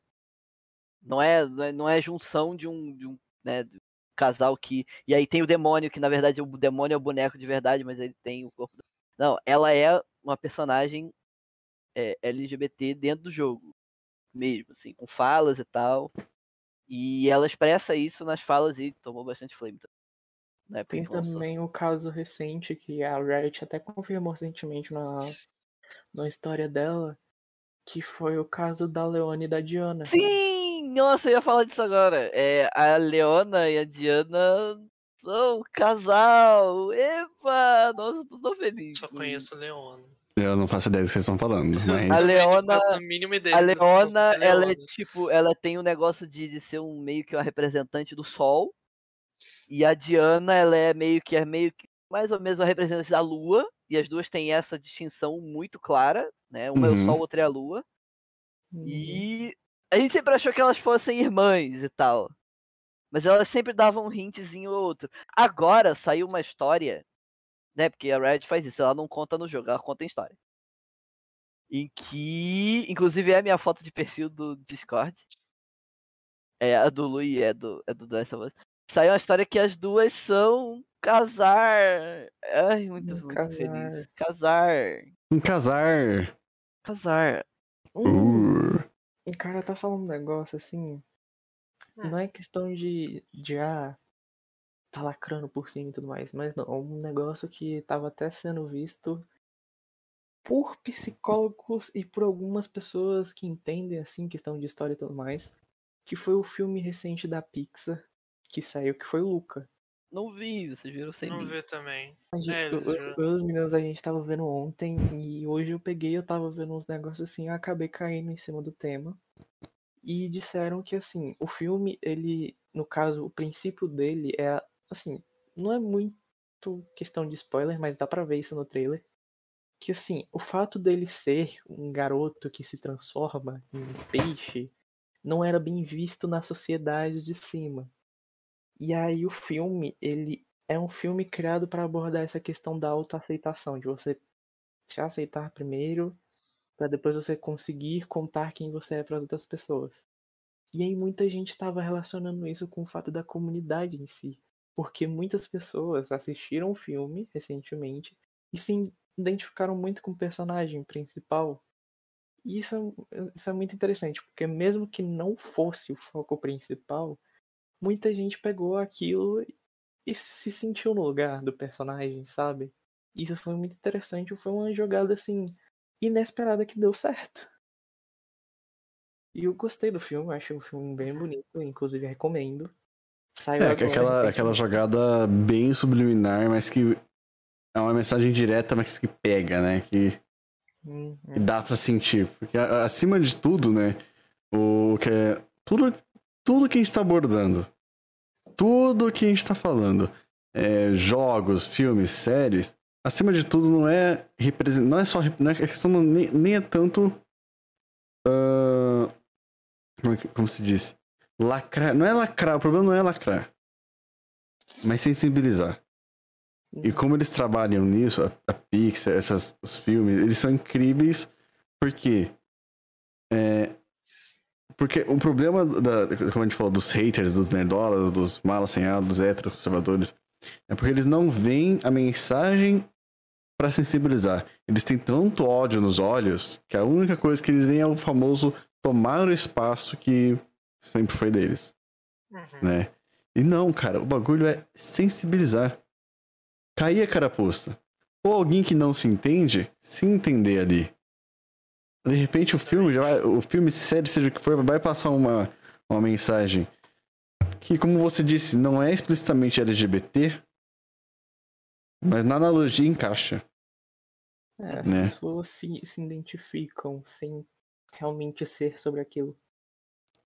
Ai, mano, foda, eu queria ser um peixe, entendeu? Tipo, não é um bagulho assim, entendeu? Mas. né? É complicado. Eu, eu- talvez eu queira ver. Nossa, eu, ver. eu, inclusive assisti recentemente. Eu reassisti algumas cenas de Soul. Nossa, esse filme é Não muito fala, bom. também não assisti, preciso assistir. A gente pode Ai, assistir ai, ai. depois. Ai, um deixa eu pouquinho. mutar, fala aí, vai. Não, não, não, não. Eu tô, tipo, só. Mentira. Não, eu só tava comentando que eu assisti só, né? Que vai ter alguma coisa no meio, não. Assim, Uhum. só preparação, assim, só amigo pra amigo, assim. É, toma muita água, tá? E assim, Hum. tem um, Ah, tem um é. psicológico preparado, porque assim, você vai ter um, uma vontade assim de ficar pensando sobre a vida durante muito tempo. Vai. Isso vai. Ah, eu não senti tanto. Eu não fiquei tão assim. Também não. Eu precisei. Eu achei lindo e eu só repensei a vida por dois dias e acabou. Mas, tipo, não foi pesado assim, tá? Mas isso é o meu ponto de vista. O meu não foi tão pegou. pesado. Pegou. É porque, não sei, pra mim não foi tanto. Mas o filme é bom e do jeito que ele passa a mensagem é incrível. É incrível. Eu, nossa, amei, amei. Gente, Pipocão. Eu queria fazer uma per... Eu queria, pra dar continuidade assim ao roteiro, roteiro, né? Mas o que já foi feito antes. É que eu não sei como seria pra vocês se vocês já tiveram algum tipo de experiência, a questão de saúde Hum, do LGBTQIA+, entre vocês, se tiver algum tipo de experiência. Porque, assim, quando eu estive na faculdade, é, fazendo meu TCC, que inclusive é temática LGBTQIA+, é... Ai, preguiça de puxar meu TCC, tá lá em cima, não pera não, eu, tô, eu tô velho. E, tipo, a questão é que, assim, quando, quando eu comecei a, o meu TCC, ele era um centro de acolhimento ah, LGBT, voltado para LGBT. Certo? E que foi assim, foi uma inspiração, foi feito inspirado no, pra quem não conhece, um centro de acolhimento LGBT em São Paulo chamado Casa 1.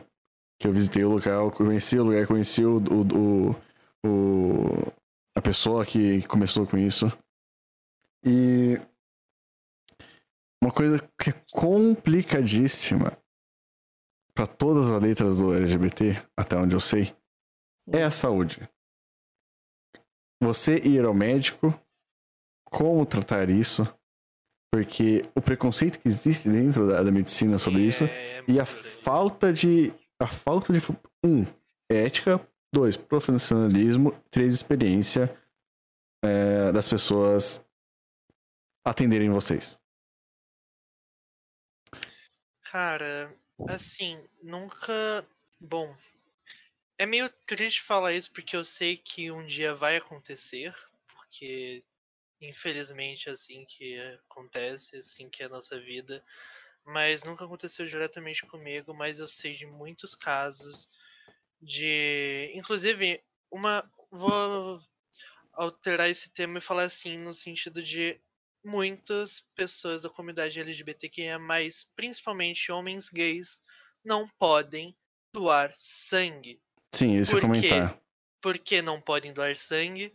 Porque existe um, um, uma- um grande preconceito no sentido Histórico. de. É, preconceito histórico no sentido de você ser gay e você automaticamente ter uma doença sexualmente transmitível, uma DST e coisas do tipo com você. Eu sou gay, não tenho doença é, sexualmente transmitível ou doenças que pelo meu sangue outra pessoa pode pegar e tudo mais, mas eu não posso doar.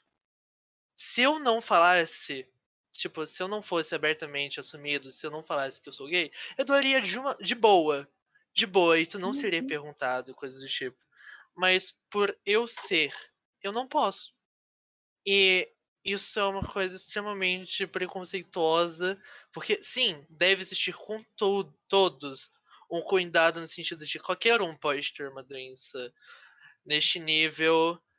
E lógico que deve existir o respeito no sentido de, ok, você, você é hétero, mas se você tem essa doença que pode prejudicar os outros, informa, não faz doação de sangue. Legal. Pronto. Pronto, sucesso, mínimo. Mas você não poder fazer isso, porque mesmo você podendo, você querer salvar uma vida, mas você não poder, porque você é gay, É complicated. é. É do nível. Eu, eu comentei, eu completei o, a, o que o Luiz falou, tipo, de ser histórico, pra quem é muito novo ou pra quem nunca pesquisou sobre. O que acontece foi, década de 80, 90, 80. 80, 90 foi muito marcante pela morte de muitos artistas. é, que foi quando começou a estourar a questão da AIDS, do HIV positivo. E infelizmente, por uma coincidência infeliz, foi recorrente em pessoas, artistas famosos que eram LGBTs. Uhum. E Cazuza. muito disso por não existir uma certa, um certo tipo de cuidado especial Uhum. para com tanto essas pessoas, por exemplo, é, uma relação sexual entre dois homens ou coisas do tipo, deve existir os devidos cuidados, porque é, né, é por um. Não vou explicar aqui como que funciona. É. Mas, né, assim, deve existir um cuidado, como também um relacionamento sexual é, entre um homem e uma mulher, deve existir o uso de preservativos e coisas do tipo, caso você não queira transmitir ou pegar doenças. Uhum. É aquele famoso. Se tivesse educação sexual, nada disso teria acontecido. Exatamente. Mas se eu for entrar no assunto, provavelmente eu vou gerar polêmica. Então eu vou, vou me abster sobre esse assunto e vou ficar Hum. quieto. Se você quiser gerar polêmica, não tem problema nenhum. É porque sempre quando a gente fala sobre essa questão de educação sexual, vem a questão de, ai, você vai querer fazer. É, Quem Como é que ensinar, quem ensinar, sei lá, coisa Ah, para é. crianças. você quer implantar ideologia Ah, de gênero em é. cima das pessoas. tem isso também. E não é questão de ideologia de gênero. Não. Ideologia de gênero não é nada a ver com isso. É simplesmente você informar Biologia. as pessoas. É simplesmente você informar as pessoas sobre o que, os cuidados que ela deve ter sobre a questão de si mesma, o seu corpo, com, com os outros. Porque uma hora ou outra ela vai querer saber Exatamente. como é que funciona. E se ela não tiver informação sobre, ela vai acabar fazendo merda e vai acabar E vai sofrendo as fazer- consequências. Exatamente.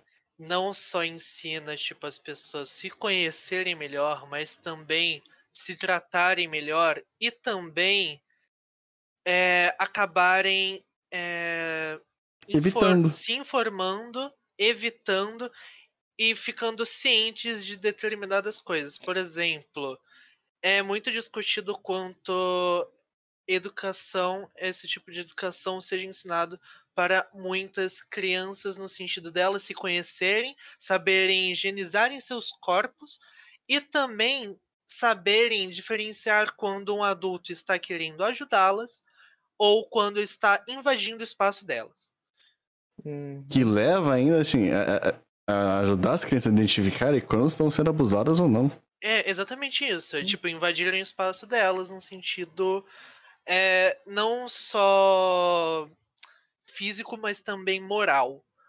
Porque quando uma criança ela é ensinada que é daquela forma que ela tem que ser cuidada, ela leva isso pro, pro restante da vida dela.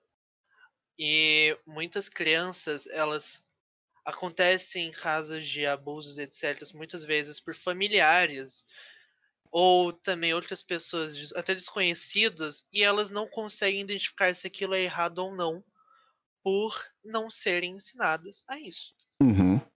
E infelizmente muita gente fala assim: "Nossa, mas tá querendo ensinar sexo para as crianças?" Não, não é isso. Não é ensinar a É fazer o assim. certo, não é. eu- Ah, não.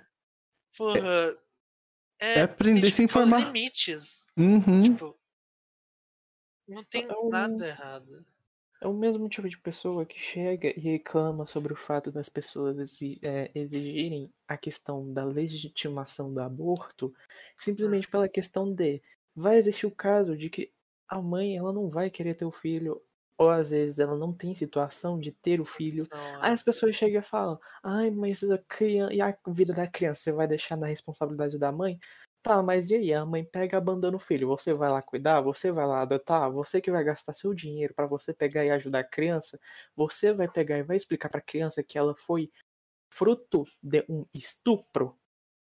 Você vai pegar e você vai cuidar da merda da criança? Você não vai cuidar da merda da criança. Você vai fazer o quê? Você vai xingar a merda da mãe. Porque a culpada é a mãe. A culpada não é a pessoa que pegou e foi lá e estuprou ela. Culpa... A, a pessoa não vai pegar lá e vai cuidar da criança. Vai cagar e andar pra criança e vai ficar xingando a mãe. Ao invés de pegar e fazer um incentivo de pegar e melhorar os centros de adoção, adotar as crianças, pegar e dar vida, uma moradia, um lugar para essas crianças, não vai pegar e vai xingar a merda da mulher, porque a mulher. E não vai quer fazer nada, é só no Twitter e redes sociais. Não Então, faz merda nenhuma. Reclama, mas não faz merda nenhuma. é, Eu tenho ódio de pessoas assim. isso é muito tenso, porque, né? Bom, a, a pesso- é uma questão pessoal da pessoa com ela mesma de escolher não ter a criança ou não gerar aquela vida, Ah. porque ela não vai ter condição física, psicológica ou financeira de arcar com aquilo, sendo escolha dela ou não. Por exemplo, ela muitas vezes não estava preparada para ter aquela criança, mas aconteceu dela engravidar, porque muita gente chega falando, nossa, mas é só você usar preservativo. Mas as muitas pessoas não sabem Nem que sabe o que é preservativo. com preservativo existe inúmeras porcentagens da mulher engravidar ou Tem. de outras coisas acontecerem. E não é questão de ela escolher ou não, tipo, nossa, vou tampar que não quero ter filho, tá ligado? Não, tá tem, ligado? mano. Ela o pode- preservativo não é 100%. Segundo, não é, não é indestrutível. Assim, eu tô falando por experiência, cara. Já estourou e foi uma merda, tá ligado? E o choque. Mano, brother, e o choque? E o choque? Aquela porra estourar. Maluco. Uf, Cara, e é isso, tipo, você pode, a, a mulher pode tomar. É, é contraceptivo que fala? Contraceptivo. Anticoncepcional. Anticoncepcional. É, pode colocar o famoso DIU, se não me engano, que é o nome. Também ela pode usar a camisinha própria para ela, pode usar mil e uma formas que podem deixar 99,9% de chances dela não engravidar, mas aquele 1% sempre vai ter a possibilidade de acontecer não é nem impossível. O 99,9 não quer dizer que é impossível ela- dela ficar grávida ou de gerar Sim. uma vida. Ah, inclusive, tipo, foi o que aconteceu com um- uma história de uma amiga minha, de uma amiga da minha amiga. Mano, a pessoa, o casal tava de boas, anticoncepcional, transando à vontade e engravidou. Então.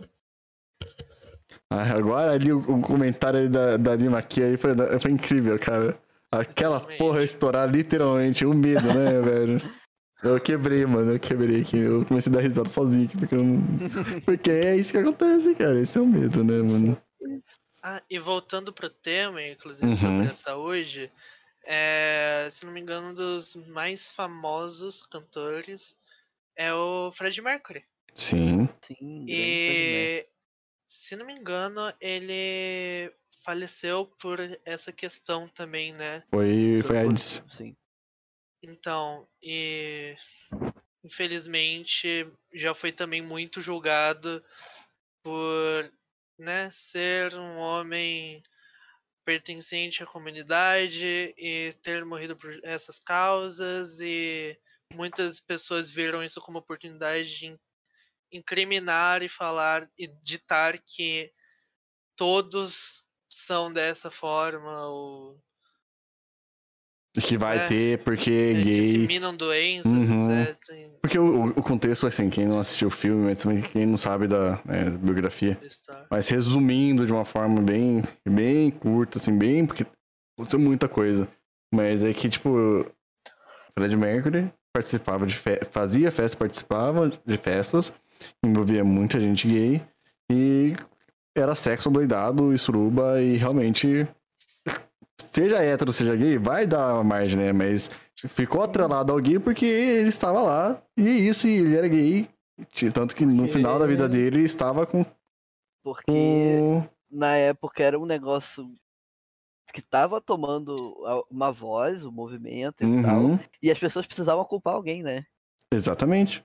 Não só por conta disso, que também na época a maioria dos casos que estavam se dando era por era por Entre os meio gays. da comunidade.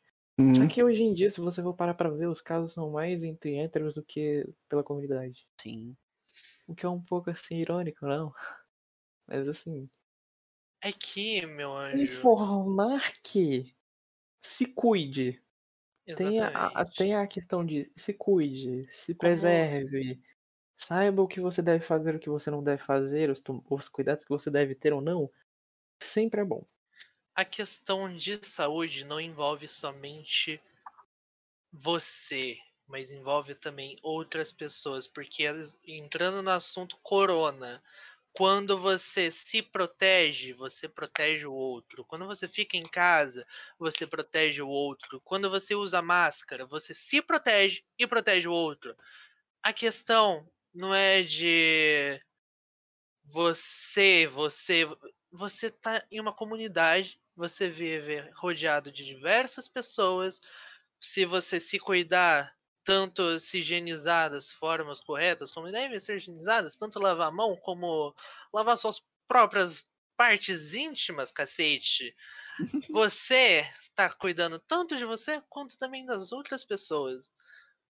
E isso evita a transmissão de diversas doenças, tanto sexualmente falando quanto viralmente falando, Via oral. enfim. É, oralmente falando, É que tipo. hum, Enfim.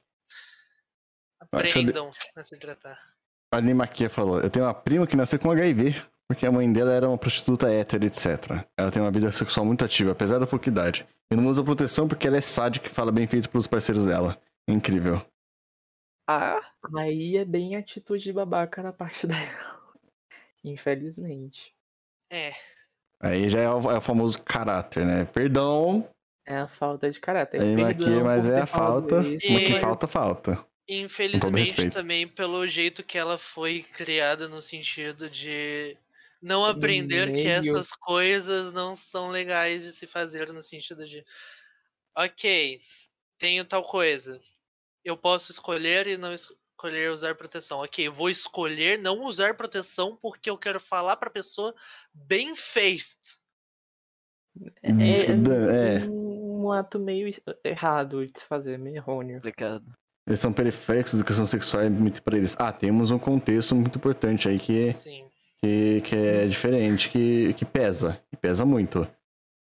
Tá ligado? Inclusive, entrando sobre essa questão de saúde, assim, não levando em consideração a comunidade, mas assim, meninos no geral, aproveitando que a gente tá aqui, se cuidem e e se limpem bem, assim, se cuidem, se lavem bem, porque assim, só trazendo uma pesquisa, se vocês quiserem jogar no Google aí, joga, tem vários lugares. A maior taxa de amputamento peniano no mundo é no Brasil. Ai, ai. São, são praticamente 1.200 por ano. Então, Cara, Legal. cuida. Porque reforçando mais uma vez, se existisse a educação sexual, essas coisas provavelmente seriam evitadas, porque crianças também aprenderiam que é importante lavar as partes íntimas delas e que isso é uma questão básica de higiene no sentido de você estar limpo. Exato.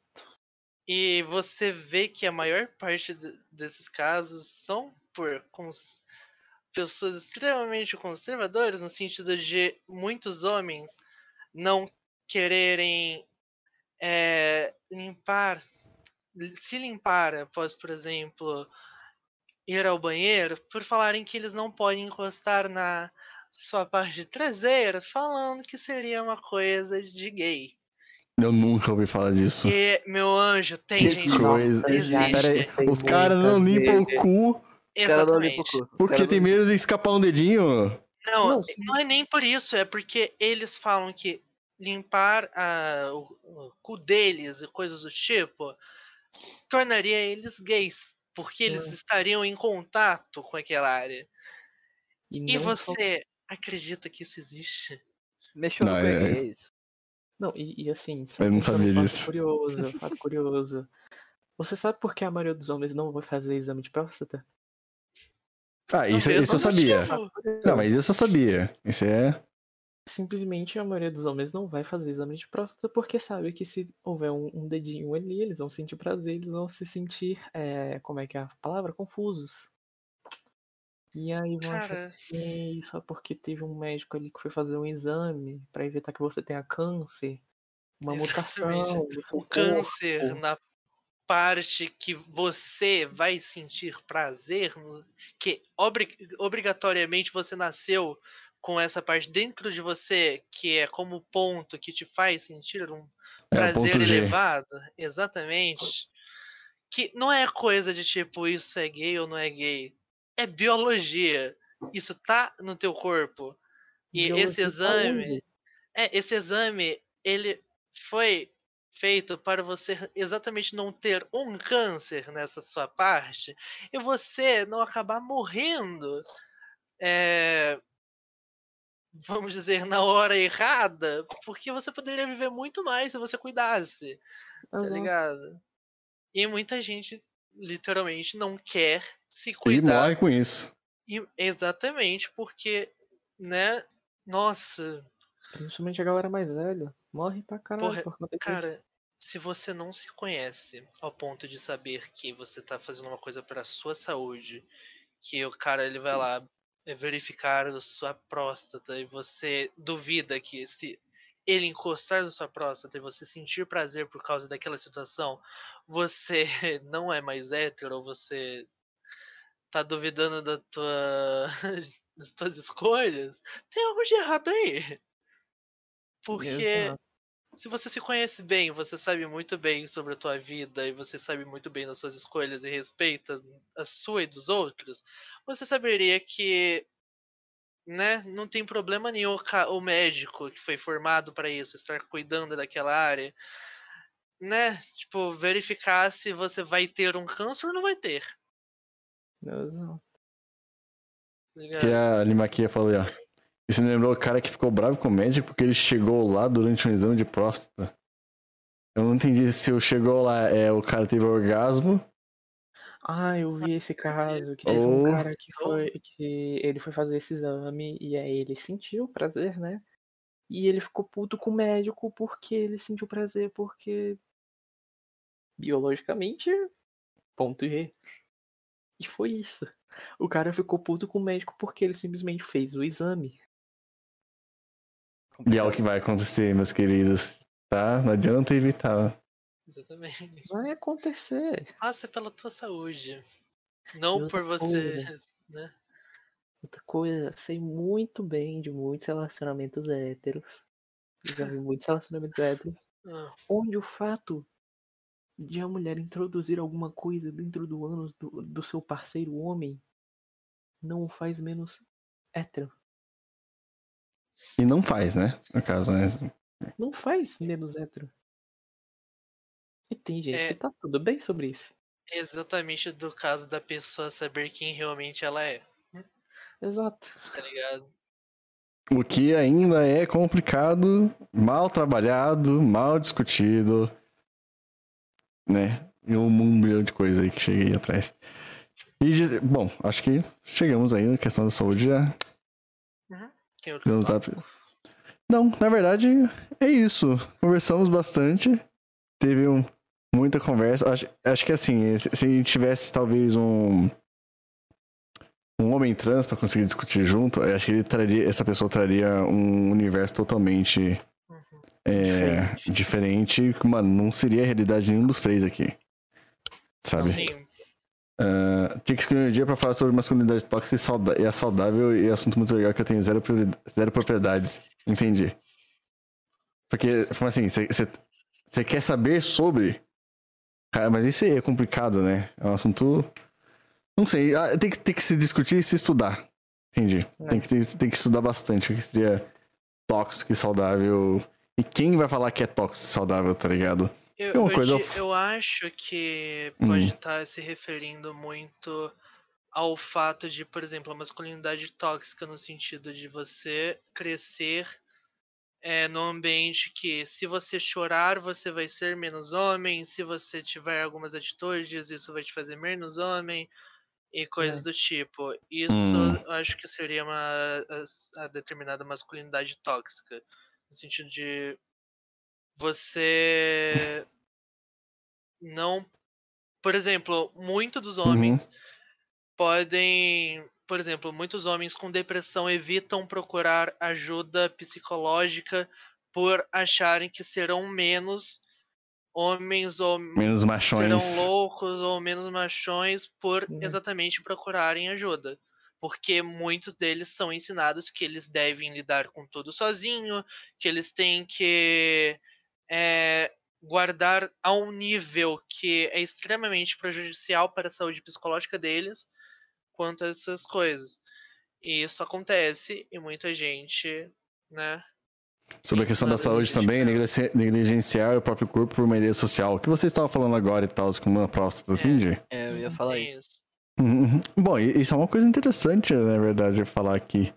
Ah, até agora mesmo, a questão da mas- masculinidade, tipo, como isso afeta também ser ou não LGBTQI, né? Ah, cara, a parte da saúde, mano, de negligenciar, realmente, como o Luiz falou, muito, muito, muito, muito homem nega, não quer saber, se não vê, não tem, tá ligado? É, eu sou macho e minha masculinidade vai me salvar, ou não vou sentir nada porque eu sou muito macho e finge que não vai acontecer nada, né? Acontece muito. Mas talvez isso, seja assunto, assim, um assunto que a gente pode complementar mais. é, até estudar antes de poder falar direito das coisas. Uhum. é, em um Soccer Talks. Recebi um AD. eba. E... Eu gostaria de dizer que eu tenho propriedade, algumas propriedades para falar sobre, Sobre. sobre isso, inclusive é inserido no meio LGBT. É, a gente pode, a gente pode trazer isso. É, isso, também, isso também traz um, um- ah, uma coisa, um assunto muito bacana, na verdade, que isso, que isso pode até ter, é, fazer essa ligação. Que nem você falou agora, o Azluk. Mas isso aí, já, eu vou- agora eu vou perguntar pra vocês. Eu Não sei se. Em, em relacionamento. Vai ser de relacionamento, eu não sei se. Não precisa responder, mas assim. O que, uma coisa que eu, eu, eu pesquisei muito eu, durante meu TCC sobre a solidão. Só que esse- essa, essa era propriamente dita sobre a solidão gay. Porque. É, e, e um cara que ele tem um amigo, ele faz todo um artigo, mano, uma pesquisa social extensa. Não vou falar, não tem como falar. Era muita coisa, brother. E é tudo em inglês. E umas coisas muito é, curiosas era a questão do. Do se relacionar. O relacionamento entre homens é, ocorrer de um, tipo como se diz que a- o, o- desejável entre o relacionamento gay os homens gays era que pelo menos um ou na verdade os dois lados queriam que o, o parceiro fosse muito mais homem muito mais masculino e isso era uma coisa recorrente na comunidade de acordo com a pesquisa do, do, do, do artigo que o cara falou que, e que os gays queriam que o parceiro fosse muito macho. O macho man, seja mais rústico. E Então. tirar essa parte afeminada da personalidade das pessoas, do- dos gays. É, Existe muito uma questão existente tanto culturalmente na nossa sociedade quanto a isso de alguém ser mais afeminado e coisas do tipo. eu queria falar um Por- pouco sobre. Exatamente a pessoa ela ser mais aberta quanto a muitas coisas. Enfim, é, eu sendo homem gay, eu sei de muitas coisas que aconte- acontecem quanto a essa questão, porque a gente vê muito a questão da submissão em um relacionamento. Muitas vezes, muitos homens gays procuram pessoas para, para elas terem um certo domínio. Por exemplo, existe inclusive dentro dessa separação que muitos, inclusive, muitos héteros, inclusive, diziam no sentido de, nossa, quem é o homem ou quem é a mulher da relação? E coisas do tipo. E que seria o ativo e o passivo, e muitas vezes a maioria dos ativos, que seriam aqueles que é, fariam o ato, vamos assim dizer mais explicitamente, é, seriam os dominadores. Uhum. É, são os machões, são os que são os que devem mandar, que devem. Se você não estiver sentindo prazer, dane-se. Se o seu parceiro não estiver sentindo prazer, dane-se, é ele que manda. Coisas do tipo, existe muito esse preconceito, ou esse. Esse preconceito não, é esse é, ideal no mundo e ele não é certo, porque um relacionamento ele não é feito por dores. Você não entra num relacionamento querendo sentir. Lógico, tem gente que escolhe sentir dor, né? Porque tem gente que gosta. Uhum. Mas é, o comum é você se sentir é, Bem num relacionamento. satisfeito, bem e seguro com seu parceiro, no sentido de você não precisar que tenha uma relação de submissão ou não, sabe? E eu não tô falando no sentido de, nossa, eu gosto quando, sei lá, ai, tem muita gente que sente prazer, sei lá, ai, puxa o cabelo, ou sei lá. Você tá dizendo submissão. É, uma submissão extremamente. Uma, é explicitamente submissão, no sentido da, do, da pessoa, do parceiro estar sentindo uma dor descomunal ou incomum e o outro parceiro estar gostando de ver aquilo porque esse parceiro acha que essa pessoa merece por ser menos. E infelizmente isso acontece muito. É frequente. E é frequente. Acho que é uma coisa de ser mudada porque a visão deve ser mudada porque não é agradável. Não é não é saudável, né? E isso só mostra muitos casos, inclusive, de homens que homens héteros que dão lição para outros homens héteros de uma forma nesse sentido de tipo acabar. Eu já vi muitos casos, por exemplo, um homem ele quis é, diminuir e fazer um outro homem se sentir submisso a ele num quesito tanto social ou psicológico que ele acabava até muitas vezes chegando a um nível de nível pesado de acabar estuprando e botando ele no lugar dele, coisas do tipo. Isso acontece muito em séries, tipo, tem aquela 13 Reasons Why, que eu não sei se se vocês conhecem. Uhum, Eu sei. não assisti. Mas não, também não. Eu assisti a primeira temporada e só porque É, eu também, eu não, não cheguei a Mas assistir. o resto, eu não. sei de uma cena que um homem, um cara hétero, faz uma outra coisa com outro cara hétero, ou com. Eu não sei se o outro cara é, é gay, mas por ele ser gay, ele acaba sofrendo um determinado abuso por ele ser gay e ser tratado como homem hétero vê que deveria ser tratado. Tá ligado? Uhum. Tipo. É, é eu não vou falar o que acontece, mas é bem horroroso. Uhum. E, enfim. E isso é isso recorrente. É. O que você ia Esse falar, tipo cultura. Hum, pode falar. fala. Não, pode, pode, pode falar pra gente. Tá, esse tipo de cultura, eu acho assim, uma cultura bem Caralho. merda e uma cultura que eu estritamente odeio ver, principalmente em quesito audiovisual, que é o fato de você ter que colocar personagens que são, que se- são submissos a outros só pra, tipo, ter história pra, pra pegar e, tipo, mostrar aquilo para as pessoas gostarem. Eu acho isso muito merda. Até porque eu acho que uma história não precisa disso chegar a esse nível para se ter algum impacto grande. Pode existir outra coisa bem melhor e bem mais suave, bem mais sociável do que isso. E eu acho que muita essa questão da com... de parte dos homens terem que necessitar disso, de um homem que realmente seja o homem do relacionamento, eu acho que isso é bem merda. É, isso aí, tipo, é, isso aí é, tipo, é um relato, é um, tipo, foi uma pesquisa social do cara. Só que são homens, assim, nos anos 2000. É, também tem a questão de os homens estarem. Uma faixa, uma, faixa, uma faixa etária entre os 20 e poucos anos e os 30 anos. Tá? Então, tipo, é um contexto bem diferente. Não, eu, eu sei disso justamente porque isso também já tá chegando na parte da adolescência. Que Uhum. justamente isso não entra só. é, tipo, eu acho isso bem merda porque eu já vivenciei muito isso.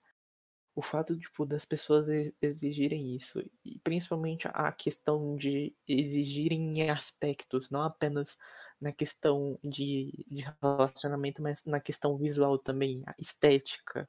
De que pra ser um, Se um homem da relação, a pessoa tem que ser alta, maromba, que tem que ter queixo definido, que tem que ter a aparência de um homem hétero. Principalmente essa questão, que muita gente na comunidade vai atrás de homens héteros porque acha que são as pessoas certas pro relacionamento, sendo que não são. E isso é bem merda na, na comunidade, porque muitas vezes você pode ser desvalorizado no meio da comunidade só por conta da sua aparência estética. Porque as pessoas procuram algo que seja nesse perfil Macho mais alfa ali. homem, macho alfa. E eu acho isso Uhum. muito escroto e perda de tempo, porque a pessoa vai te invalidar não apenas na, na sua questão de, de ser quem você é, mas também na questão de aparência. E isso Eu gostei que você aspectos. trouxe um assunto muito polêmico, cara. Eu gostei que você é muito polêmico na, na- no movimento, cara. O Art ele vem aqui pra isso, né? É, só vem aqui. Não, porque eu tenho muita coisa assim, gente, que, que acontece que eu fico indignado. E É, principalmente ele é o B e o P do LGBTQAP, mano. Ele é o P de polêmico, né, cara? Nossa, eu fico puto, porque teve coisa que. Hum. Gente, mês do orgulho, e teve coisa que aconteceu, e teve gente que cagou e andou. Coisa aconteceu no mês do orgulho e teve gente que cagou e andou. E, tipo, eu não digo pra, pra galera que, tipo, não é muito dentro do meio. Mas gente dentro do meio que cagou e andou, e principalmente gente de fora que viu, cagou e andou pra situação. Como, por exemplo, o negócio que eu cheguei e falei pra Zuki pro Lê esses dias, do garoto lá em Florianópolis. Velho, eu fiquei indignado com o caso que aconteceu. E teve Nossa. gente que cagou e andou pra aquilo. E achou que aquilo fosse uma situação normal. Que simplesmente um garoto em Florianópolis, ele tinha acabado de sair do bar com os amigos. Ele tava voltando pra casa sozinho no meio da madrugada. Três caras pegaram, pararam ele no meio da rua, o estupraram, pegaram, enfiaram objetos cortantes dentro do ânus dele e ainda fizeram ele escrever palavras homofóbicas no seu corpo. E, de- e largaram ele no meio da rua nu. Pra depois ele, as pessoas verem aqu- aquela situação, levarem pro- ele pro hospital e ele passar praticamente uns três dias em coma. E aí. e- E aí. Você tá dizendo que, tipo. Mano, isso é um absurdo. Isso é horror. Isso é um absurdo. E teve gente que cagou e andou. Dentro do movimento. Exato, dentro do Aí a movimento. polêmica fora. vem como? Acho que aí a gente entra no quesito na, na- no tema preconceito. E o Né. quão o preconceito acontece tanto dentro quanto fora da comunidade, acontece muito. infelizmente. Se a gente for chegar e falar sobre a comunidade em si, a gente vai detonar e pode ser cancelado pela comunidade inteira. Não, mas é que assim, é, o preconceito, infelizmente, assim, é claro, vai ser escroto ou assim, né, fora de mão eu comentar, mas que eu realmente pesquisei muito. É, mas vamos dar uma segurada. Eu queria ouvir os Luke falando sobre a parte da masculinidade dentro dos gays. Mas Luke, seu momento. É, eu não sou gay. Mas eu Dos homens. tive, eu tive experiências homossexuais. E. Assim. O que eu vou falar pra vocês não, é, não vai ser nenhuma surpresa, assim. Mas talvez seja pra outras pessoas. Uhum. Sempre, eu sempre fui muito. Como é que eu vou dizer isso? Eu tenho duas palavras pra dizer isso. Eu gosto de usar uma. Tem gente que prefere que eu use outra, mas eu sempre fui muito boiola. Uhum. Uhum. No sentido, no sentido é, de é, Emocional, ah, eu fico muito boiola com isso. Também, sim, Entendi. é, de demonstrar muito afeto, Você é uma pessoa De- romântica. Sim, sim. Mas é, eu também sempre fui, é, não vou dizer muito, mas um pouco, mais do que o padrão. Padrão, né? Aí vem. A palavra padrão é uma merda, mas. né? Uhum. É. Meio feminino, assim. É. Maneiras de agir, de me comportar, de até mesmo me vestir e tal. E isso nunca foi um problema pra mim numa relação é, que eu tive com outro homem. Mas isso já foi problema pra mim em relações que eu tive que não foram românticas. assim. É, das pessoas. É, é porque vocês estavam falando especificamente do, de é, Entre casal homens. gay Uhum. que tem essa postura de é, querer que o outro seja mais um macho alfa e tal. Uhum. É, Uhum. Mas isso também, é, a masculinidade tóxica não, não é só isso. E, Não, não, e sim, sim. Ela, e ela vai pra, pra, outro, pra outras questões, de tipo. É que eu não entendi se era, É. tipo, eu definindo assim, ó, é que você fala com outras pessoas, mas falou com outros caras, outro, outras mulheres, ou Não, seja lá o que for. pessoas, pessoas em geral, fora pessoas que não necessariamente eu tenha uma relação é, afetiva. Uhum, com os Zé Mané do aleatório. É, então, os ner- os nerdolas, velho. Os nerdolas. Hum. Que exigiam uma postura diferente do que eles. Sim, que Ah, ah, isso que eu queria em saber. certos momentos Certo. exigiram, Aham. é, principalmente é, é, vendo de fora relações que eu tive, sendo elas com homens ou com mulheres, é, de eu ter uma- um tipo de postura é, diferente do que eu tenho. Porque eles estão acostumados. É, então, de ser mais masculino, Uhum. é, de, né, já, já, já fui taxado de, de para agir menos como é, mulherzinha, como mulher e tal, e aí, né, puta, puta bagulho foda, e, mas, mas é isso.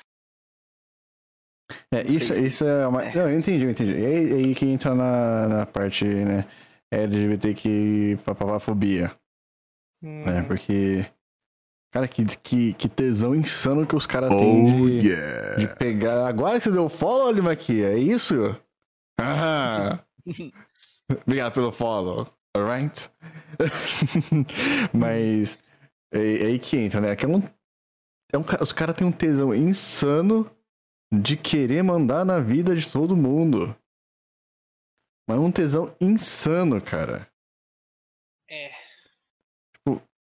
Não, teve, não tem sentido nenhum o cara ficar de boa.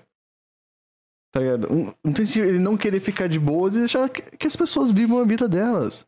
Mano, qual que é? Qual que é o pro... Qual que é? É porque Deus, Deus que se foda. Aí eu vou falar mesmo. Que? Deus que se foda. Deus não tá olhando pra você falar, nossa, cara, Joãozinho tá dando no cu ali, ó. Não pode, brother. Não. Puta que pariu, irmão. Pelo amor de Deus. Né? Porra, vai arranjar o que fazer, velho. Pelo amor de Deus. Quem tá dando é ele. Se você tá preocupado se ele tá dando ou não, é porque ou você quer ou porque você quer se juntar. E é uma questão assim, Aí, você com exatamente. você e ele com ele. E por que você tá tão preocupado se ele vai pro inferno, tá ligado? Por causa das ações dele. O que que você cuida da vida dele? Se ele for, o problema é dele. Uhum. Também se não for, que bom. Tá ligado? Ah, Qual é o problema? Cuidado com a crente. Ai, ela é A crente, Azuki? A, cre- a crença e invocação pra falar disso. Ela é crente? Aham. Eu já ia mandar, o- eu mandei um Deus que se for na cara, na lata. Teu ateuzinho de merda tá aqui, ó. Obrigado pelo follow, mas Deus que se foda. Mas Deus que se foda. É... Sim, ela é crente. Mas. Ela é Mas crente, é- mas. Mas, não tem problema. até- eu aceito, eu tenho muito amigo que é crente aí, tá? Pereça, teuzinho. Sucumba. É. Respeito crentes, tem até amigos que são. Putz, não tenho não. Que isso? Pior que eu tenho. Só que assim, nunca mais troquei Quer dizer, ideia, eu né? tenho uma. É a crente desconstruída. Ai, a... Aí, tá. Mas aí, assim, é todo dia um estilo diferente, foda, né? Mas é, tipo, muito. é, agora a gente vai voltar a uma parte importante. É, Hum. Da questão do preconceito dentro, né? Para esses momentos. Ó, peraí, Minzarudo. Para esses momentos eu gosto de repetir a fala do ilustre Daus Varela. Você se preocupa com o que as pessoas fazem entre quatro paredes você não tá bem, vai procurar ajuda. Ah, cala a boca, esquerdo macho. Será seus loucos esquerdo macho? Eu sou, eu sou esquerda macho. Pra ela eu sou. Ah, entendi. Segundo ela, Hum, hum. Enfim, é. Então tá. Mas é um, é um- é um- é um momento muito polêmico, difícil de se lidar. A questão, tipo, do preconceito dentro do, do próprio movimento, né? Que são, assim...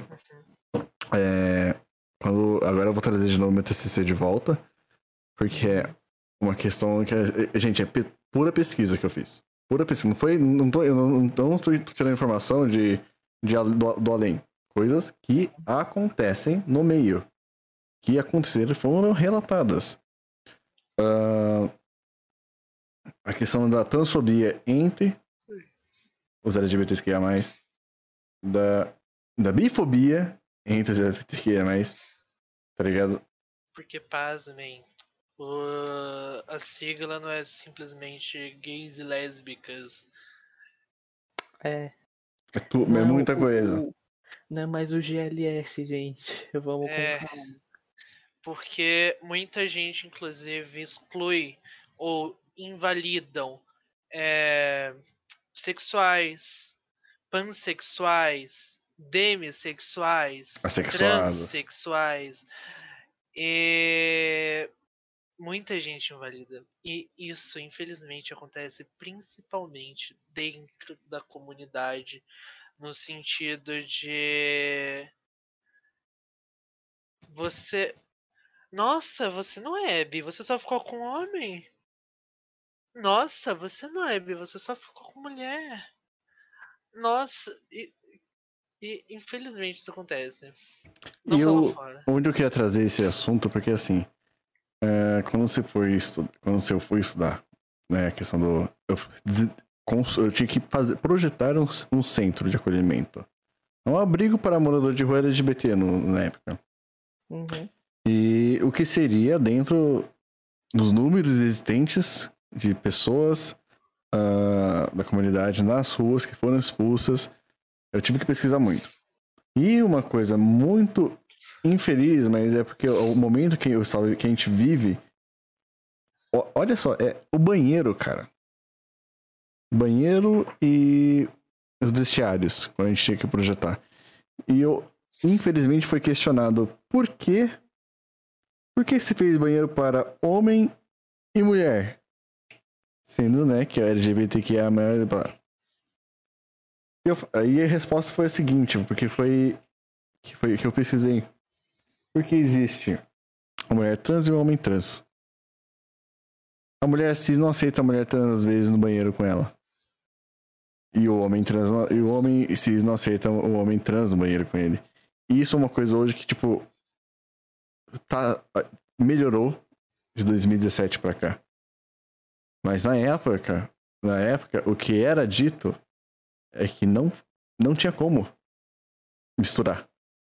Então tinha que ainda ter a separação dos gêneros ali. Por causa desse preconceito Então, é, de- da, da mina bi lésbica cis tá lá. Não, não se sentir confortável, não gostar da mina trans no mesmo banheiro. E, inclusive, eu já vi, eu recentemente, inclusive, teve um vídeo no YouTube que era uma feminista radical conversando com uma mulher trans. E uma das questões que elas debateram foi exatamente isso de por que, querida femini- feminista radical, por que você eh, acha que eu, mulher trans, a, a mulher trans que estava sendo é, entrevistada, porque eu não posso ter o meu lugar no banheiro para as mulheres. Aí a, a feminista radical ela abordou o tema de terem muitos casos de homens héteros que se vestiam de mulher para invadir o espaço das mulheres no banheiro e isso tudo acabar gerando questões de Uhum. tanto assédios quanto estupros e Traumáticas, outros né? casos. E por que isso vai nas costas das mulheres trans?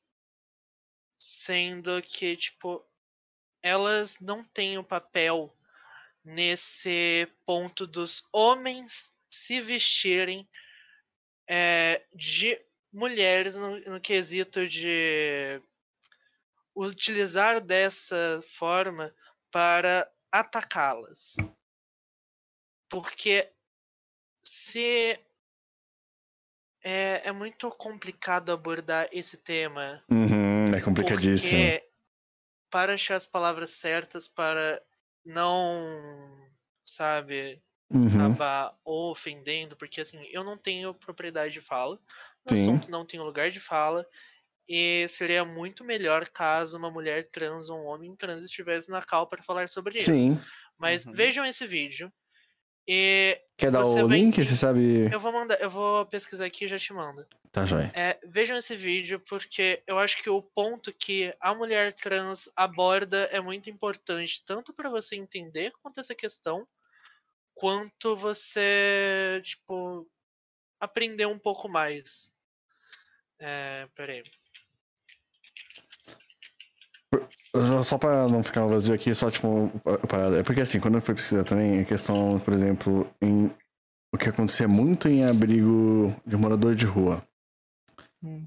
E em abrigo de morador de rua, e as pessoas. Não dá pra mandar link, Mizaru, tem que ser no Discord se for mandar. Mandei. Ele mandou aqui. E você pegar, é, colocar, misturar o, os moradores de ruas, homens e mulheres, no mesmo centro de, de abrigo. E uma coisa que foi é, citada é quando se havia uma moradora de rua trans, tá? No abrigo e ela não. E, e assim, né? Ela, ela se ela, ela era colocada com as mulheres, as mulheres rejeitavam. Com medo de ser um cara, como você falou, que tá vestido, mas chega lá e estupra a mulher. Ao, mesmo, ao passo que, que a mulher, essa mulher trans, quando ia pro abrigo dos homens, ela era estuprada. Então, Então E- aí fica um, um momento muito difícil, muito complicado, né? é muito É. que a questão da. que a entrevistada nesse vídeo que eu mandei aí no, no chatzinho aí do ao vivo aqui no Discord, é muito que ela fala que é muito colocado em caixinhas. Por exemplo, mulher, homem, e muitas vezes falaram que devia ser criado um, um para um banheiro específico para essas pessoas trans. Mas, sabe, isso de, isso de ficar rotulando, o que impede também de não acontecer uma mesma situação também neste banheiro que foi separado para determinadas pessoas? Se fosse um banheiro pra Mas- mulheres trans, não impede nada de um cara entrar lá e fazer a mesma Exatamente. coisa. Eu acho que aí a gente também entra numa questão também de não é, por exemplo, não é porque ela é trans que ela vai fazer ou que ele é trans que ele vai fazer. Entendeu? É a mesma coisa que a gente também estava conversando dos homens gays, de não são todos os gays que necessariamente possuem uma doença transmitível. E por aí vai.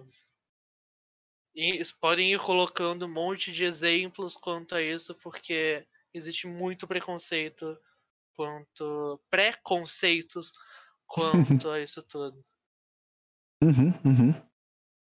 Bom, quem quiser assistir, o link tá no chat, essa conversa.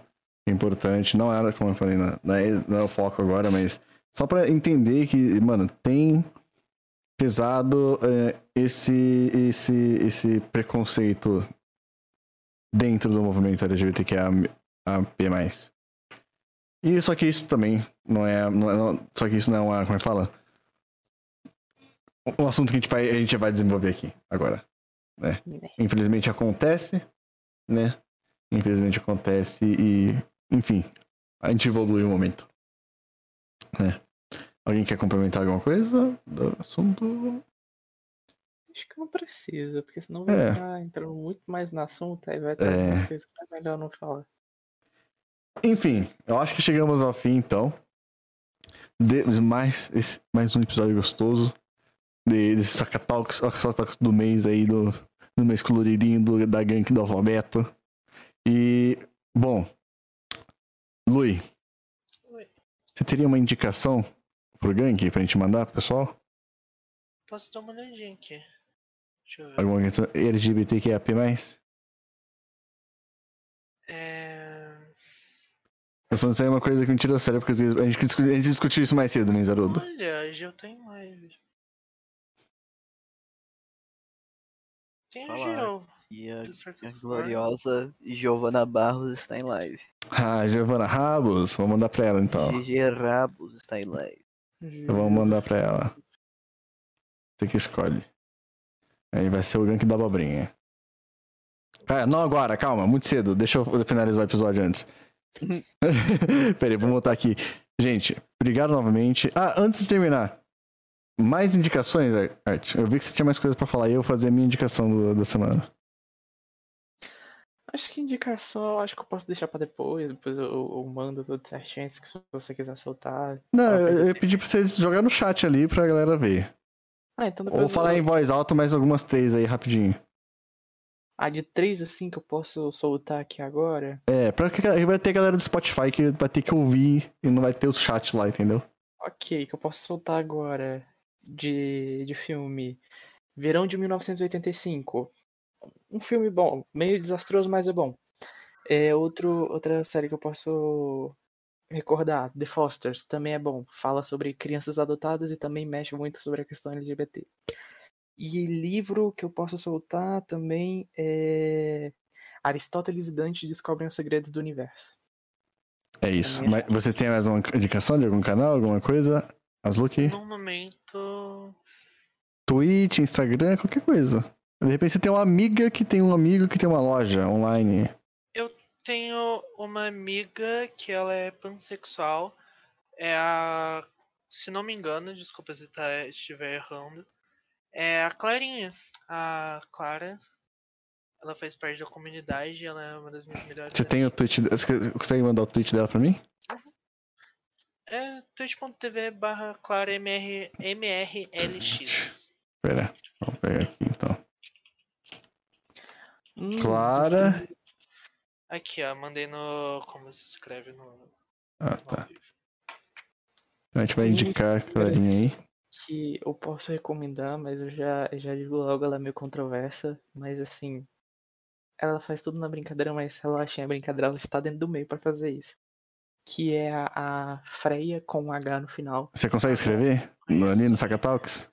Eu, eu consigo. Botar, botar o link certinho só porque eu copiar e colar fica mais fácil. Que ela é uma streamer. Atualmente ela foi. Ela tá no time de, do Vasco de Valorant. Ela é uma jogadora incrível.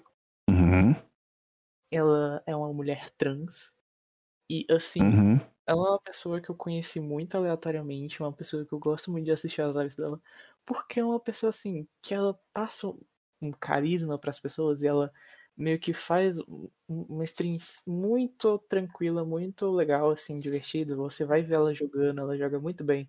A maioria das lives dela é de Valorant, então quem gosta, assim, de stream de FPS e tudo mais, pode ir lá assistir. Ah, Praticamente todo dia ela tá fazendo live de Valorant, então tá aí pra você. E você, Asluki? Olha, eu podia falar de umas séries aí, de uns filmes tipo Vontade de Ser Invisível. Então, fala, fala, Ou- fala mais alto, assim, só pra. Tá, então, é, filme, vantagem de ser invisível e tal, mas é, é, isso aí é, são coisas que todo mundo já viu, conhecimento geral, tipo, Não, série, de Orange repente tem alguém novo que não tá ligado, tá ligado? aham, Orange is the New Black é uma boa série e tal, mas uma, Sabe que eu nunca assisti, por exemplo. Uma pessoa que. A primeira vez que você me perguntou hoje mais cedo, Sakata, me passou meio. Me passou batido. Como tudo na minha vida passa batido. Uhum. É, mas que agora eu Então, toda vez você quer conversar? lembrei. agora eu lembrei Hum, que é uma pessoa que eu tenho assistido até que frequentemente e até interagi uma ou duas vezes dentro do, do Kamikaze RP foi a Biamun, que é Hum. uma streamer trans acho que eu sei qual que é. que faz uma personagem É B.A. Mommy, né? Beamon. É. De mãe, né? Uhum. É, Beamon. E Acho, deixa eu ver, se- deixa eu clicar aqui pra ver se deu certo. Está em live agora fazendo. Tá em live agora, sim, acabei de olhar isso também. Tá fazendo. muita gente ela ali. faz o, o- um RP incrível. Ela, ela é muito, muito divertida. A Beamon é uma pessoa Incrível. incrível. Ela é hilária. Mano, eu, eu não sei o que falar. A Aliás- Beamon é incrível. Também tem o Sodits, que também faz o RP. Quem? E o Sodits. Quer Ele colocar é aí? um homem gay. É, deixa eu mandar aqui no chat. Não também só o Sólides, tem a Rick também. Também. Esse é o tweet dele? É, só se botar o barra twitch.tv barra Sodits, sucesso. Também está em live. Também. Calma, que é bastante gente. Sod... Sodits. S-O-D-T-Z. Tô falando em voz alta pelo Spotify, gente. Mas quem? Tem a, a Rick oficial, chamando aqui. Posta aí. Se eu não me engano, é. Ela tá offline no momento, mas é um, um, um amigo da Bi e, da, e do Soditis que também faz live. Às vezes tá jogando com eles, às vezes não. Mas é tipo uma pessoa que, que tá na Twitch já faz um tempo. Ela não é uma pessoa muito reconhecida, tipo, não tem um, um grande público, mas faz umas lives legais, intera- interage muito com o chat. Então, se você for lá, vai te tratar com carinho e tudo mais. Então, pode ir lá tranquilo, sem nenhum problema. E aí o Leona, né? Que tá em live E agora também. é, tem uma streamer que eu gosto demais, que também faz parte da comunidade. E ela é o Leona. E ela é muito legal. Bom, enfim. Então, beleza, valeu. Eu vou só indicar um podcast que uma amiga minha passou. É um podcast chamado Santíssima Trindade das Perucas, que é feito por três drag queens, Bianca Della Fence, Duda Delo Russo e Lamona Hum. Divine. É, ó, aqui tá falando, unindo as forças da montação, as três abordam com muito humor e o melhor da cultura pop, vivência LGBT e notícias. Então, quem tiver interesse, interesse tem o podcast delas ah, no Spotify, tá? E segue lá, quem quiser ouvir, fique à vontade. E agora, vamos despedir, muito obrigado. A gente se encontra lá no... Até a próxima. Arte, você quer escolher a música da saideira? Do Gank? Que Eu não sei dar música assim rápido. Não precisa ser rápido, fala com calma, fica sem nervoso, tá tudo bem.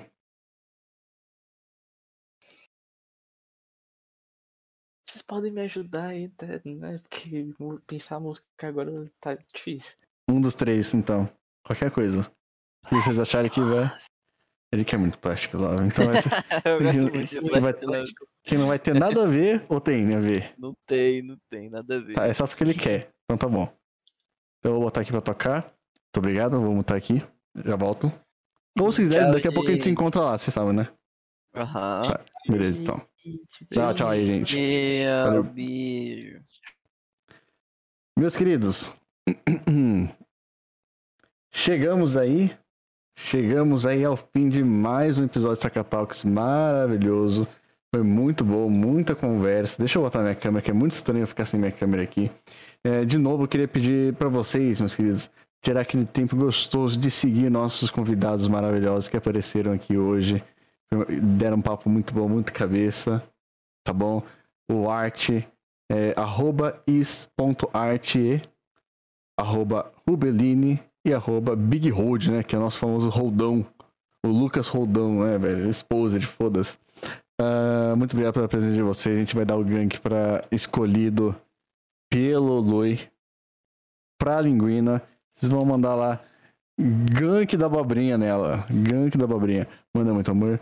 Vocês tenham uma ótima noite, uma boa live, um bo- uma boa semana, tá? E, e até a próxima. Valeu, tchau.